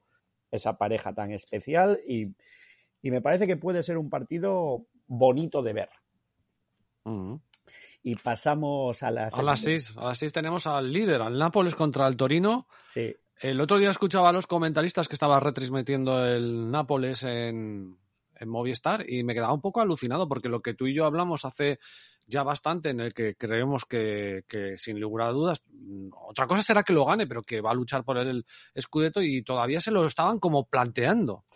Sí, eh, sí, eh, es que hay que ver también eh, esto que hablaba al principio de, en el programa, qué va a pasar con la Copa África y demás. Este equipo, eh, es esencial y Osmen también, o sea, hay que ver qué va a pasar cuando no los tenga, si tienen que jugar los partidos, cómo van a salir adelante. Pero es que ahora mismo parecen una máquina casi perfecta, o sea, es que es que están jugando muy, muy bien a fútbol. No sé cuánto mm. les va a durar esto, pero, pero están a un nivel altísimo, pero altísimo. Hay que decir una noticia siempre divertida, bueno, divertida no lo es, pero, pero siempre estas noticias que hay alrededor. Eh, Spalletti, el entrenador, al parecer el otro día eh, llegó un poco más tarde de lo habitual al hotel, porque él duerme en hotel, entonces en vez de meterlo dentro del, del garaje, dejó el coche aparcado fuera y, y en Nápoles no perdonan. Coche aparcado fuera, coche que le virlaron. Así que tendrá que comprar otros buenos de Spalletti. Pero bueno, noticias aparte. Eh, la, realidad es que el Nápoles ahora mismo parece superior a prácticamente todos los equipos. Eh, el otro día el Torino, cada vez está compitiendo mejor el Torino, y otro día en el derby de la Mole y perdió solamente 0-1 y jugando, bueno, eh, al juego que puede, digamos, aspirar el Torino. Tampoco vamos a pedirle gran cosa. Es verdad que, el entrenador Yuri llegó desde el principio dinamitando un poco toda filosofía. Lo último fue que esta semana pasada rajó de los médicos por la lesión de Velotti, que no acababa de recuperarse. Parece que ya va a estar para este partido, pero había mucha confusión con los plazos médicos y ha dimitido uno, el, creo que era el jefe de los médicos o algo así, dimitió y se fue por esas declaraciones. Eh, Juric no hacen prisioneros, llega y si ve algo mal, prefiere que confrontarlo y decirlo públicamente, lo mismo que pasó al principio de temporada con los fichajes que no llegaban, es alguien de muchísimo carácter. Yo ya te dije que para mí está, eh, son apuestas, además no son apuestas de dinero, sino son apuestas personales de que eh, Torino y Fiorentina este año iban a hacer buena campaña. Veremos a ver, ¿eh? Sí, sí. Además, contra el Torino contra el Nápoles suele rendir bastante bien, ¿no? Es un equipo, eh, incluso en San Paolo, pues suele siempre dar la cara, la verdad. Es un partido que, si no fuera por todo esto de, de, cómo está de bien el Nápoles, digamos que es un partido que a priori, eh, tanto como por, por lo bien que está Juric con el Torino o, la seriedad que le quiere imprimir y demás, eh, podría ser complicado. Pero es que, es es que es que es casi imposible no ir a favor del Nápoles ahora mismo. Es que tal y como juega, pues el otro día contra contra la Fiorentina fue la primera vez que le vi sufrir de verdad y la Fiorentina es verdad que en la primera parte sobre todo estuvo por encima, pero, pero es el primer partido que digamos se le ve eh, alguna vez que no eh, impongan ellos el fútbol, porque mm. siempre han pasado, o sea, como si el rival prácticamente no existiera, están jugando pues muy muy bien y, si siguen así, pues está claro que este partido pues debería ser interesante eh, la victoria del Nápoles, pues de cualquier cosa. O, también eh, goles en las dos partes, o bueno, cualquier cosita del Nápoles, a priori parece que tendría que darse. 9 menos cuarto, partidazo de la jornada. Juventus, Roma. Ahí está una Juve, la Juve de Baby Yoda, que creo que, bueno, estoy viendo las cuotas, demasiado hype a mi gusto, pero yo ya me dirás tú, a lo mejor hay algo que me pierdo con Mourinho en el banquillo y aparte de la Roma, pues siempre un, clásico, pero bueno, un, duelo interesante, ¿eh? Sí, eh, las cuotas quizás porque también eh, hubo algunas, en la Roma eh, hubo bajas que no se sabe todavía si van a jugar del todo, parece ser que sí, hoy ponían los, los medios que es posible que sí, pero tanto Pellegrini tuvo fiebre y no se sabía si tendría COVID o no, como Abram que salió un poco tocado con la selección, los dos eran dudas para jugar el partido. Está claro que si, si, ellos no jugaran, eh, la Roma pierde muchísimo, porque son dos de los que están más en forma. Eh, por cierto, decir también algo extra, sí, un poco. Eh, al principio de la temporada ya Mourinho hizo algún entrenamiento con drones, poniendo drones por encima, pero no le acabó de gustar alguna cosa y lo quitó durante una durante un periodo y para esta semana contra la Juve los ha vuelto a poner y se le ha visto incluso a él montando los drones para ponerlo por encima de, los jugadores en, los entrenamientos. Eh, no sé si sirve o no, digamos, siempre ayudará la tecnología a, mm. saber cómo, cómo entrenan de verdad. Está muy de moda ahora todo el tema ese, sí. Sí, sí, sí, sí. Ese es otro, otro melón por abrir, ¿eh? Otro melón por abrir. lo que puso, la inteligencia creo, artificial. Creo que lo puso lo de Liverpool, sí, ahí Ah, lo puse, lo puse, lo puse yo. Pues, ahí hay un buen tema, Bueno, no, puso, puso el uno del Liverpool específico de, de los entrenamientos eh, que hacía el Liverpool sobre la noticia que había puesto yo en el que se estaban metiendo de lleno muchísimos equipos y ya incluso empezaban en Italia también a meterse con el tema de, la inteligencia artificial, el tema de, de los datos, los números, eh, bueno, pues eh, lo que hemos hablado muchas veces. No sé hasta qué punto, pero es que ese es un melón por abrir. Eh, volvemos al mismo tema de siempre. Yo, creo que de los primeros que empezó esto fue Benítez, que, que él siempre eh, lo tuvo muy presente y ya siempre puso en los partidos una cámara cenital arriba y en los entrenamientos para, para digamos, tener todo eh, informatizado y veía cada entrenamiento el recorrido de los jugadores, eh, los corregía luego informáticamente. Vamos, no sé, me parece uno de los pioneros en este. Que yo, yo creo que está este mucho en auge también porque, bueno, lo, que, lo que se mejoró, hablamos muchas veces de épocas pasadas ahora pues que fallaba el físico, ¿no? Y ahora justamente los equipos, lo que es alimentación, fisios, todo este tema, físicamente están como unos, como unos atletas brutales, ¿no? Los equipos. Entonces, bueno, pues ahora, ahora parece que, que tiran más hacia lo mental, hacia, hacia ese tema de, explotar por ahí. Sí. Em, y del partido nada, decir que, que, em, lo dicho, parece que sí se va a recuperar Pellegrini y Abran en la Roma, en la Juve, eh, Dybala parece que puede empezar en el banquillo y, y dependencia prácticamente total con el querido Chiesa de, de Baby Yoda, que no hace más que poner la foto esa del santo, que ya lo tengo, no sé, voy a tener que, no se puede bloquear una foto para que no me salga más, porque cada día lo, la sube el San Chiesa. Bueno, a ver si, si juega bien con otro de los que ya empieza, digamos, a tomar el ritmo y el peso en el equipo es Locatelli, que cada vez también está mejor. Eh, veremos. Es partido muy interesante, ¿eh? no sabría tampoco leerlo exactamente. Bueno, las cuotas me parece que están bien ajustadas, aunque quizás tirando demasiado para la Juve, pero, pero hay que ver si en el 11 finalmente de la Roma están todos disponibles. Eh, bueno, pues yo de todas maneras, mientras él saque la foto de Chiesa, ¿aquí es donde juega en la Roma Zaniolo? Sí, Sí, sí. Bueno, pues cada, vez la madre de cada vez que marque un gol, joder, marca gol en cualquier momento a 7.50. Sí. Es que lo he ido a mirar por alcahuetear, ¿eh? pero porque marque y ponerle una foto de la madre cada vez que marque. No estaría mal, no estaría mal. Al cuenta de Chiesa, pues la madre de Pensé que ibas a decir por un momento marcar gol con la madre. No, no, no, no, no, nos pasemos. Que Zaniolo pues, tiene pinta de, tomarse las cosas muy, muy en serio. Sí, sí, sí, cuidado con él. Que coge, un avión, que coge un avión rápido para aquí, ¿eh? Eh, decir también que, ya que queda el partido del lunes de la Fiorentina, eh, una noticia que tiene relación con los dos, eh, algo que ha enturbiado un poco la ambiente de la Fiorentina es que Vlaovic no acaba de renovar y parece que uno de los que está detrás de la no renovación es la propia Juventus.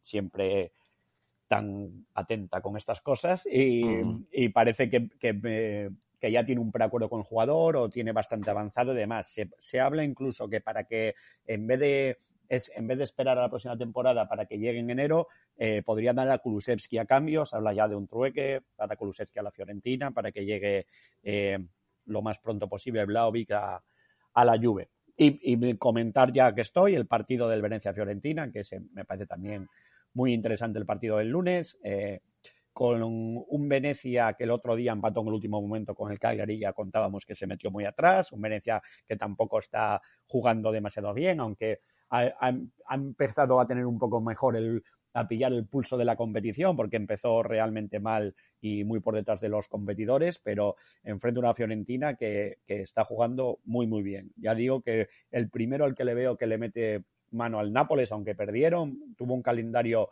muy complicado la Fiore en este comienzo de temporada y aún así van quintos y, me parece que, estos partidos son los que tiene que sacar adelante, así que eh, la victoria de la Fiorentina, al menos 0,5 que está en 1,93, eh, me parece interesante. Si están jugando como hasta ahora, debería salir. Por cierto, eh, algún jugador que, que tiene lesionados, el otro día salió llorando Dragoski, el portero, acabó eh, con una lesión y parece que va a ser también para mes y medio por ahí. Eh, Esa es cuando, cuando va a hacer un, despeje con el balón, me parece, ¿verdad? Sí, sí, sí, sí. Se lesionó ahí mm. de tal y acabó mal el pobre. Y, lo mismo también que comentamos de algún sudamericano, pues alguno que además está en muy buena forma, Pulgar, por ejemplo, del medio campo, eh, parece que no va a llegar, aunque la Fiorentina sí que tiene muchas alternativas ahí, porque porque tienen Rabat y a Torreira, entonces, bueno, pueden sacarlo adelante. Pulgar, que por cierto hizo doblete creo que fue este jueves por la noche con Chile, que la mantuvo eh, con vida, que parecía que iba a quedarse fuera del Mundial y, parece que ahora vuelven a crecer las opciones para los chilenos. Perfecto, pues con eso acabamos la serie Nos vamos hacia España, aquí más cerquita. Domingo, 2 de la tarde, Rayo Vallecano Elche. El Rayo, uno de los equipos de moda, con Falcao. 13 puntos, sexto contra el Elche. Sí, y como dices, equipo de moda con Falcao y sin embargo eh, es la gran duda, ¿no? Eh, el tema tan manido de las selecciones, como hablábamos antes, pues bueno, llega prácticamente sin tiempo para, para entrenar y la duda es si, si va a estar de la partida o, jugará con Guardiola arriba o, Randy Enteca Iraola, ¿no? Un, un rayo que, que, bueno, ya sabe la, la baja de Bayiu, eh, ya estaba sancionado, pero además con las selecciones se viene con el COVID-19 de premio eh, lo mismo que le pasa al Rayo con, con, Falcao, pues le pasa al Elche con Mójica, ¿no? que está en una gran forma, la verdad. Y bueno, luego también tiene los dos centrales tocados. Eh, Diego González no llega, seguro, y, y Vigas, Vigas aún está en duda. ¿no? Luego arriba, pues bueno, eh, si repetirá con Lucas Pérez y Benedetto, o, le dará la oportunidad a Lucas Boye, que estaba también en gran forma. yo, la verdad, aquí el Rayo en casa es, es una pasada, ¿no? Lleva 13 goles a favor y, 10 los ha metido en, casa. Eh, metió 3 al Cádiz, 3 al Getafe, 4 al Granada. ¿Qué pasa? Que, bueno, no deja de ser un recién ascendido y está con 13 puntos y claro, también eh, te puedes parar a pensar cuándo va a explotar, por así decir, esta burbuja, ¿no? Eh, está sexto, creo que está clasificado. Sí, sí, sexto con 13 puntos. pues igual por, por, esa parte, pues se podría mirar algo, algo que favoreciera al Elche, un, un hándicap asiático tal, pero yo con, con, esas dudas en defensa no, no, no he optado. Aquí, eh, quizás eh, por el tema de los goles del Rayo, que marca dos goles el Rayo, más de 1,5, está sobre, sobre 2,10, ¿no? Entonces, bueno, eh, se puede esperar a la alineación, el tema de Falcao, y, y no mm, podría ser una buena apuesta, ¿no? Esos dos goles con, con, con, la cantidad que está anotando en casa, pues, pues podría ser un, buen tema. Yo mm, esperaré alineaciones, a ver cómo está el tema de Falcao, y, me lo pensaré, pero en principio también lo he dejado pasar de momento este partido. Perfecto. Cuatro y cuarto, Celta de Vigo, Sevilla. Aquí vamos, pues bueno, aquí, aquí al fin llevo un pick, sí, porque eh, a veces pienso eso, la, liga de la hemiplegia, ¿no? Porque entre el descenso de la media goleadora y, algunos partidos, eh, a veces es de valientes jugarse aquí eh, cualquier cosa. Bueno, pues eh, un Bryce que parece recuperado y que podría contar con el Coudet para el Celta. Eh, tiene la baja de Tapia. Aspas que sigue ahí en ese nivel que, como no termina de romper como otras temporadas, ¿no? En cuanto a sus actuaciones. Y, bueno, se espera Ri pero es que Aspas ya te, tiene una edad, sí, sí. Bueno, es que es muy, es muy bueno, pero tiene una cierta edad ya, Entonces, eh, bueno, hmm la, la, parte de arriba pues con Mina, con Aspas, con Olito, no sé si será Bryce titular, bueno, eh, el poder ofensivo del Celta pues, pues no, es, no es descartable, ¿no? Eh, en cambio, enfrente un Sevilla que aunque viene de perder con el Granada, ¿no? Eh, solo ha encajado tres goles, es un equipo pues eso, ya lo conocemos bastante serio, tenía la duda de Acuña que andaba renqueante por el tema de las elecciones, pero bueno, yo jugó los 90 minutos contra Perú, entonces no sé cómo cómo llegará. Tiene la, baja de Diego mm. Carlos, sancionado, y bueno, Enesiri, que ya lleva un buen tiempo. Entonces, supongo que arriba volverá a darle la oportunidad a Rafa Mir. Eh, aquí puede influirle a Lopetegui el partido de Champions, ¿no? Eh, juega el miércoles en Lille. Y entonces veremos qué hace arriba, si, si Ocampos y Suso son de la partida, o la Mela. Papu me cuesta más verlo de titular por el tema de las selecciones y que llegará. Mm. Vaya putada, porque lo llevo en fantasy. bueno, eh, si no sale a la partida, debería participar en el partido. A veces casi es mejor. Eh, por ejemplo, el tema de Falcao que hablábamos antes, mm, varios goles que ha hecho ha sido saliendo desde el banquillo, o sea que, bueno, eh, a veces no, no, es tan definitorio eso.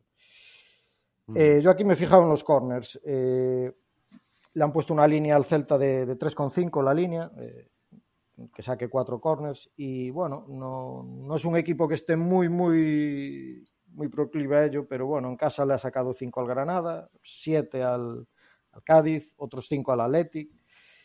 Y bueno, el, Sevilla por contra, fuera de casa, ha encajado en varios partidos, 5, como contra la Real, como contra el Elche, como contra el Getafe. Entonces, bueno, eh, si estuviera un punto más alto, seguramente no entraría en el 4,5. Pero este 3,5 corners del Celta está sobre un 80, eh, lo tenía yo anotado. Está justito en el límite del valor, ¿no? Pero bueno, eh, es es un pick que sí, que sí que voy a jugar. Perfecto, pues ya tenemos ahí uno. Seis y media, Villarreal, Osasuna. Pues. Villarreal, bueno, que está con 11 puntos, mitad tabla, pero la verdad es que ya cinco partidos sin conocer la, derrota, ¿no? Y, por contra un Osasuna que tiene 14 puntos, ¿no? Hablábamos del Rayo, pero de los Osasuna no se habla tanto y, ojito. Eh, a ver, eh, el Villarreal ha pasado un poco el tema de bajas, ¿no? Eh, bueno, con Gerard ya lleva bastante tiempo. El otro día hacen el partido bueno en Champions contra el Manchester y se lesiona también Alcácer. ahora mismo está sosteniendo bastante Dan Juma, ¿no? Es una, para mí es una de las revelaciones de la liga. Un jugador muy, muy bueno. Yo lo, lo que le he visto, la verdad me ha encantado. Y qué decir de Jeremy Pino, ¿no? Que pues tipo Gaby pues la ha roto a la irrupción en la selección pues, pues un, nivel que, que está ahí, ¿no? Eh, los Asuna, bueno, en principio repetirá arriba con Quique García, supongo. El Chimi este año de momento no le está dando mucha chance. Y, aquí veremos pues también el tema entre lesiones de Villarreal y como le pasa al Sevilla que tiene partido el miércoles eh, con el Young, Boys perdón, de, la Champions, pues que ahí haga sus números Semery, que es mucho derrotar. Entonces eh, veremos si, si, Gerard participa algo en el partido. Eh, Alcácer ya estaba con el grupo, debería entrar en la convocatoria. Igual Calviol. no sé, yo aquí he vuelto a tirar por los corners. Eh, Osasuna es un equipo que, saca bastantes. Sus partidos fuera de casa le hizo 5 al Mallorca, 8 al Alavés, 11 al Cádiz. Y el Villarreal, su manera de jugar, es un, poco parecido a lo que siempre hablo del Betis, que, ofrece, le gusta tener el balón, fútbol ofensivo, pero también, también deja hacer al equipo contrario. ¿no? Eh, de hecho, en casa, pues eh, el Betis este año le ha sacado 6 corners, el Elche le sacó 7 eh, entonces, bueno, le han puesto una línea, eh, lo que hablaba antes del Celta, los Asuna en 3,5 corners. Aquí la cuota está más alta, está en 1,90. Y, bueno, es una línea que, que sí me gusta para probar. Eh, pensando en un. ideando un partido en el que Villarreal tenga el mando e intente, intente resolverlo, yo creo que los Asuna sí va a tener esas posibilidades de, de cogerle a la contra y, balones parados, pues, pues forzar corners. La, la línea, quería decir que el, que no quiera atarse, por ejemplo, a la línea de los Asuna, ¿no? pues la línea general este año están bastante bajas en muchos partidos, están 8,5 y, y andaba también en la misma cuota, 1,90. ¿no? Villarreal es un equipo que también lo saca, entonces, mm. bueno, el que no quiera arriesgar con los Asuna puede tirar por la general. Vale, perfecto. Nueve de la noche, el gran partido que tenemos en esta jornada, porque se han aplazado Granada Atlético de Madrid, Real Madrid, Atlético Club de Bilbao se han aplazado y por lo tanto, digamos, el partido que estelar es el Barcelona contra el Valencia. El Barcelona de Kuman, que creo que volverá a estar en el banquillo después de la sanción, y Bordalas, que viene aquí a intentar llevarse los puntos con la bordaleta. Pues aquí mis sensaciones no cambian de, los últimos análisis que hacemos del Barcelona. ¿no? Eh, veo demasiado favoritismo. Eh, está su victoria sobre 1.50. Es cierto que el Valencia llega con las bajas. Bueno, eh, Correa sigue al margen, aunque. Bueno, pero recuperan a varios, recupera ¿eh? Gallá, Soler, compañía. Lo que pasa, claro, recuperarlos después de tanto tiempo, la duda es si van a ser titulares o, simplemente les va a dar minutos. Entonces, bueno, a, pesar de eso, el Barcelona se puede liar con cualquiera, como estamos viendo esta temporada, y, yo ese favoritismo, desde luego, no, voy, no voy a mirar nada de, victoria y mucho menos goles. Sigue con la baja de Pedri, eh, se ha lesionado Araujo en la jornada de selecciones, que pues si algo había potable en este 11, para mí es el, el, mejor central de los que teníamos. Y bueno, pues eh, está la duda de si va a ser titular, Ansu Fati o le seguirá dando minutos después de tanto tiempo. Y a ver cómo está Gaby, ¿no? Eh, Gaby es otra irrupción de estas semanas, pero bueno, eh, otro que viene cargado de partidos. Entonces, supuestamente mm, debería seguir titular. Veremos, veremos qué hace, qué hace Kuma, ¿no? Eh, yo aquí, como arbitra Gil Manzano, eh, ni los corners ni el tema de goles me, me, acababa de convencer. Aunque es un árbitro que ha bajado su media, ¿no? está un poco cercana al 4, a cuatro tarjetas, sí que era uno de los, de los overs por excelencia antes. ¿no? Eh, es de tarjeta fácil, vamos. De hecho, este año arbitró el Valencia-Getafe, que fue, bueno, no sé cuántas hubiera al final, 12 o una, una borrada con, con un expulsado cada equipo incluso, ¿no? Eh, la línea está en 5,5 y, y salió sobre 2,10, que yo estas líneas de 5,5 no suelo entrar prepartido, pero era una cuota que sí me gustaba. Eh, lo que pasa ha bajado, creo que anda sobre 1,80. El que mm. pueda mirarse la casa naranja, la, de, la del amigo Sobera, eh, estaba más alta esa cuota. Entonces, bueno, yo, yo cercana al par sí que, sí que entraría. Lo que voy a probar es, es, una pedrada en este partido. Eh, a ver, cuéntame, porque tú, porque te van a decir que no apuestas en mercados, sí, no sí, líquidos, yo ¿eh? ya, sé, que te, sé que tengo la cruz encima con, con mis mercados. A ver, eh, yo, no te lo, yo desde luego no te voy a decir absolutamente nada. O sea, por favor, pues, faltaría más. Cuéntame tu, sí, cuéntame nada, eh, hay que esperar las alineaciones, como siempre, ¿no? Como es el tema de tarjetas, pero yo, eh, la tarjeta Gaby está sobre 4 y yo la estoy jugando últimamente y la, y la verdad me está saliendo bastante bien. Hay otra cosa que se podría jugar, que es eh, la tarjeta roja, ¿no? Es una cosa que, no suelo jugar casi nunca, salvo pues, partidos que, hay, que se puede pensar duros o, influencia del árbitro. Y la verdad es que Gil Manzano, pues bueno, en cuanto a rojas, eh, como dije en el Valencia Getafe hubo una para cada equipo. Luego en el Rayo Granada hubo cinco tarjetas, pero no hubo roja. Y arbitró el Atlético Madrid Athletic Club, en el que hubo, fue la expulsión esta famosa de Joao Félix, si te acuerdas. Entonces, bueno, eh, previendo cómo está el Barcelona de Kuman y la Bordaleta, pues no sería nada raro que pueda haber una, expulsión en este partido, ¿no? Yo esperaré, alinea, esperaré alineaciones. Te quedas con, aquí te quedas con Gil Manzano, está claro. Gil Manzano que reparta por algún esperemos lado, que sí, esperemos que sí. Vale, perfecto. Y el lunes, dos últimos partidos para terminar ya la jornada y para terminar eh, todo lo que estamos tratando, que son 7 de la tarde a la vez Betis, 9 de la noche Español Cádiz. Sí, la verdad, estos partidos eh, bastante raros unos. Eh, el Alavés Betis, que bueno, el Alavés tiene tres puntos, ganó al Atlético Madrid, pero la verdad, pues si no es la peor plantilla, es de las peores por el momento mm, de, de la liga, ¿no? El Betis parece que, bueno, está, estaba bastante bien hasta que llegó a Villarreal y perdió 2-0. Sigue con la duda de... Ah, pero tiene buen, e-, tiene buen equipo Betis, debería de estar arriba, ¿no? Fekir está en un Fekir está muy bien y, Canales hasta la lesión, bueno, era, era el mariscal, ¿no? Eh, parece recuperado por declaraciones de él y, al ser el lunes eh, me imagino que entrará en la lista.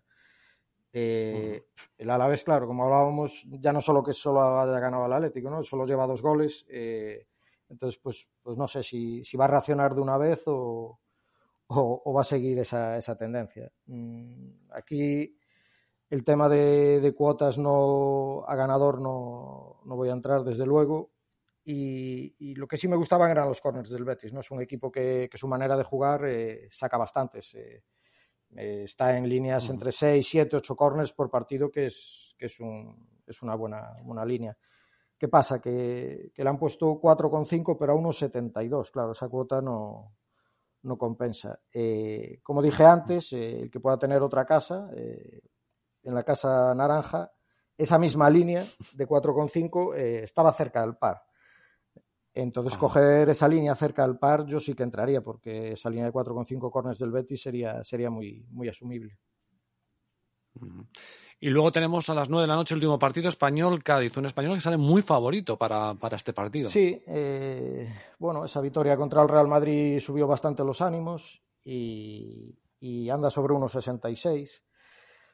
La verdad yo también lo veo favorito, ¿no? Eh, pero obviamente a esa cuota no, no me lo voy a pensar. Eh, si, fuera una cuota más alta es posible que, que sí tirara hacia, hacia el español. Siguen con la baja de Puado, eh, están a la espera de que pueda debutar pues, Ángel Herrera, ¿no? Que, había llegado lesionado y, no sé si será esta la primera convocatoria en la que pueda entrar.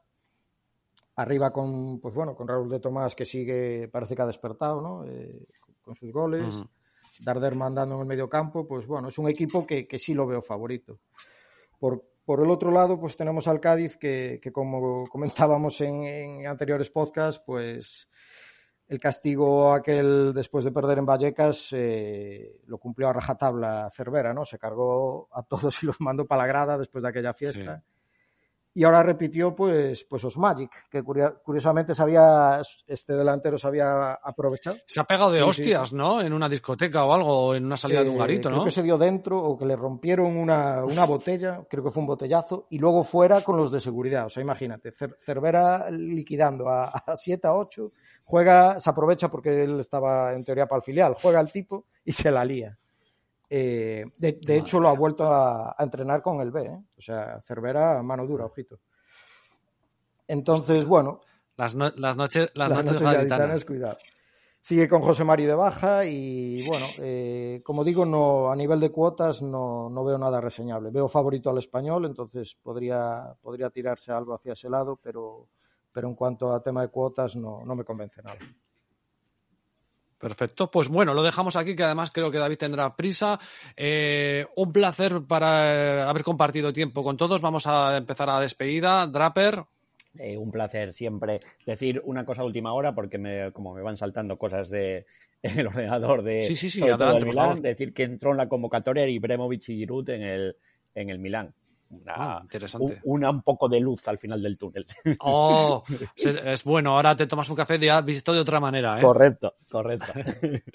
David, gracias por aguantar ahí hasta, el- hasta el final. Ya sé que tenías mucha prisa, ¿vale? Y por supuesto por, por todos tus datos, ¿vale? Sí. Yo, yo, yo también dar una noticia que, que se me ha pasado el, el deadline de la, de, la pre- de la fantasy. O sea que si pierdo ya tengo. Tengo. Excusa. Yo también. Somos dos, David. Yo lo que haya, lo que haya dejado. A todo no se puede llegar, amigo, en la vida, ¿verdad? Fran, Eso es. Un eso. placer. Muy bien, Un abrazo. Igualmente, apertas. venga, un abrazo a todos. Venga, chao, chicos. Gracias. Chao, chao.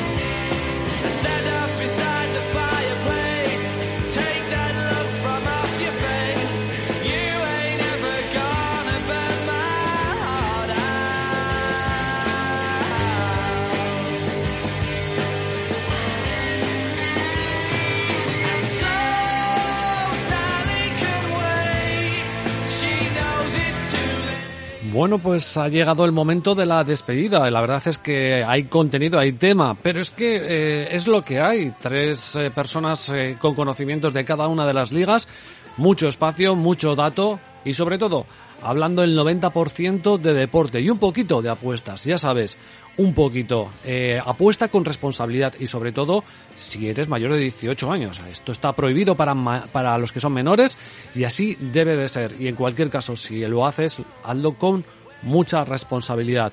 En cualquier caso, y me vuelvo a repetir en esta frase siempre, eh, lo importante es el deporte, el fútbol, el tenis, el motor, lo que hablamos. Eso es lo realmente importante. Lo otro es muy, muy secundario. Quiero dejar constancia de ello. Nada más, eh, agradecer como siempre el esfuerzo de David, el esfuerzo de Fran, el esfuerzo de Draper. Es decir, es maravilloso poder contar semana tras semana con el esfuerzo de ellos. Y por supuesto, el de vosotros, que podéis participar en el programa de muchas maneras, desde suscribiros, desde dejar mensajes eh, que lo hacéis, que os agradecemos una barbaridad, que no sabéis cuánto. Eh, incluso para los que apoyan económicamente, que eso es una pasada para un programa eh, que lo hacemos ahora mismo eh, por ocio, por hobby, pues desde luego es una auténtica gozada todos podéis participar y hacer que el programa crezca. Ya veis que vamos metiendo contenidos, siempre y cuando de momento, pues dedicándonos a otros menesteres, eh, lo podamos hacer. Lo dicho, un placer compartir radio con los colaboradores, un placer compartir radio con todos vosotros. Nos escuchamos en otra nueva edición del Team Channels Podcast. Gracias, chao, chao, sed muy, muy felices.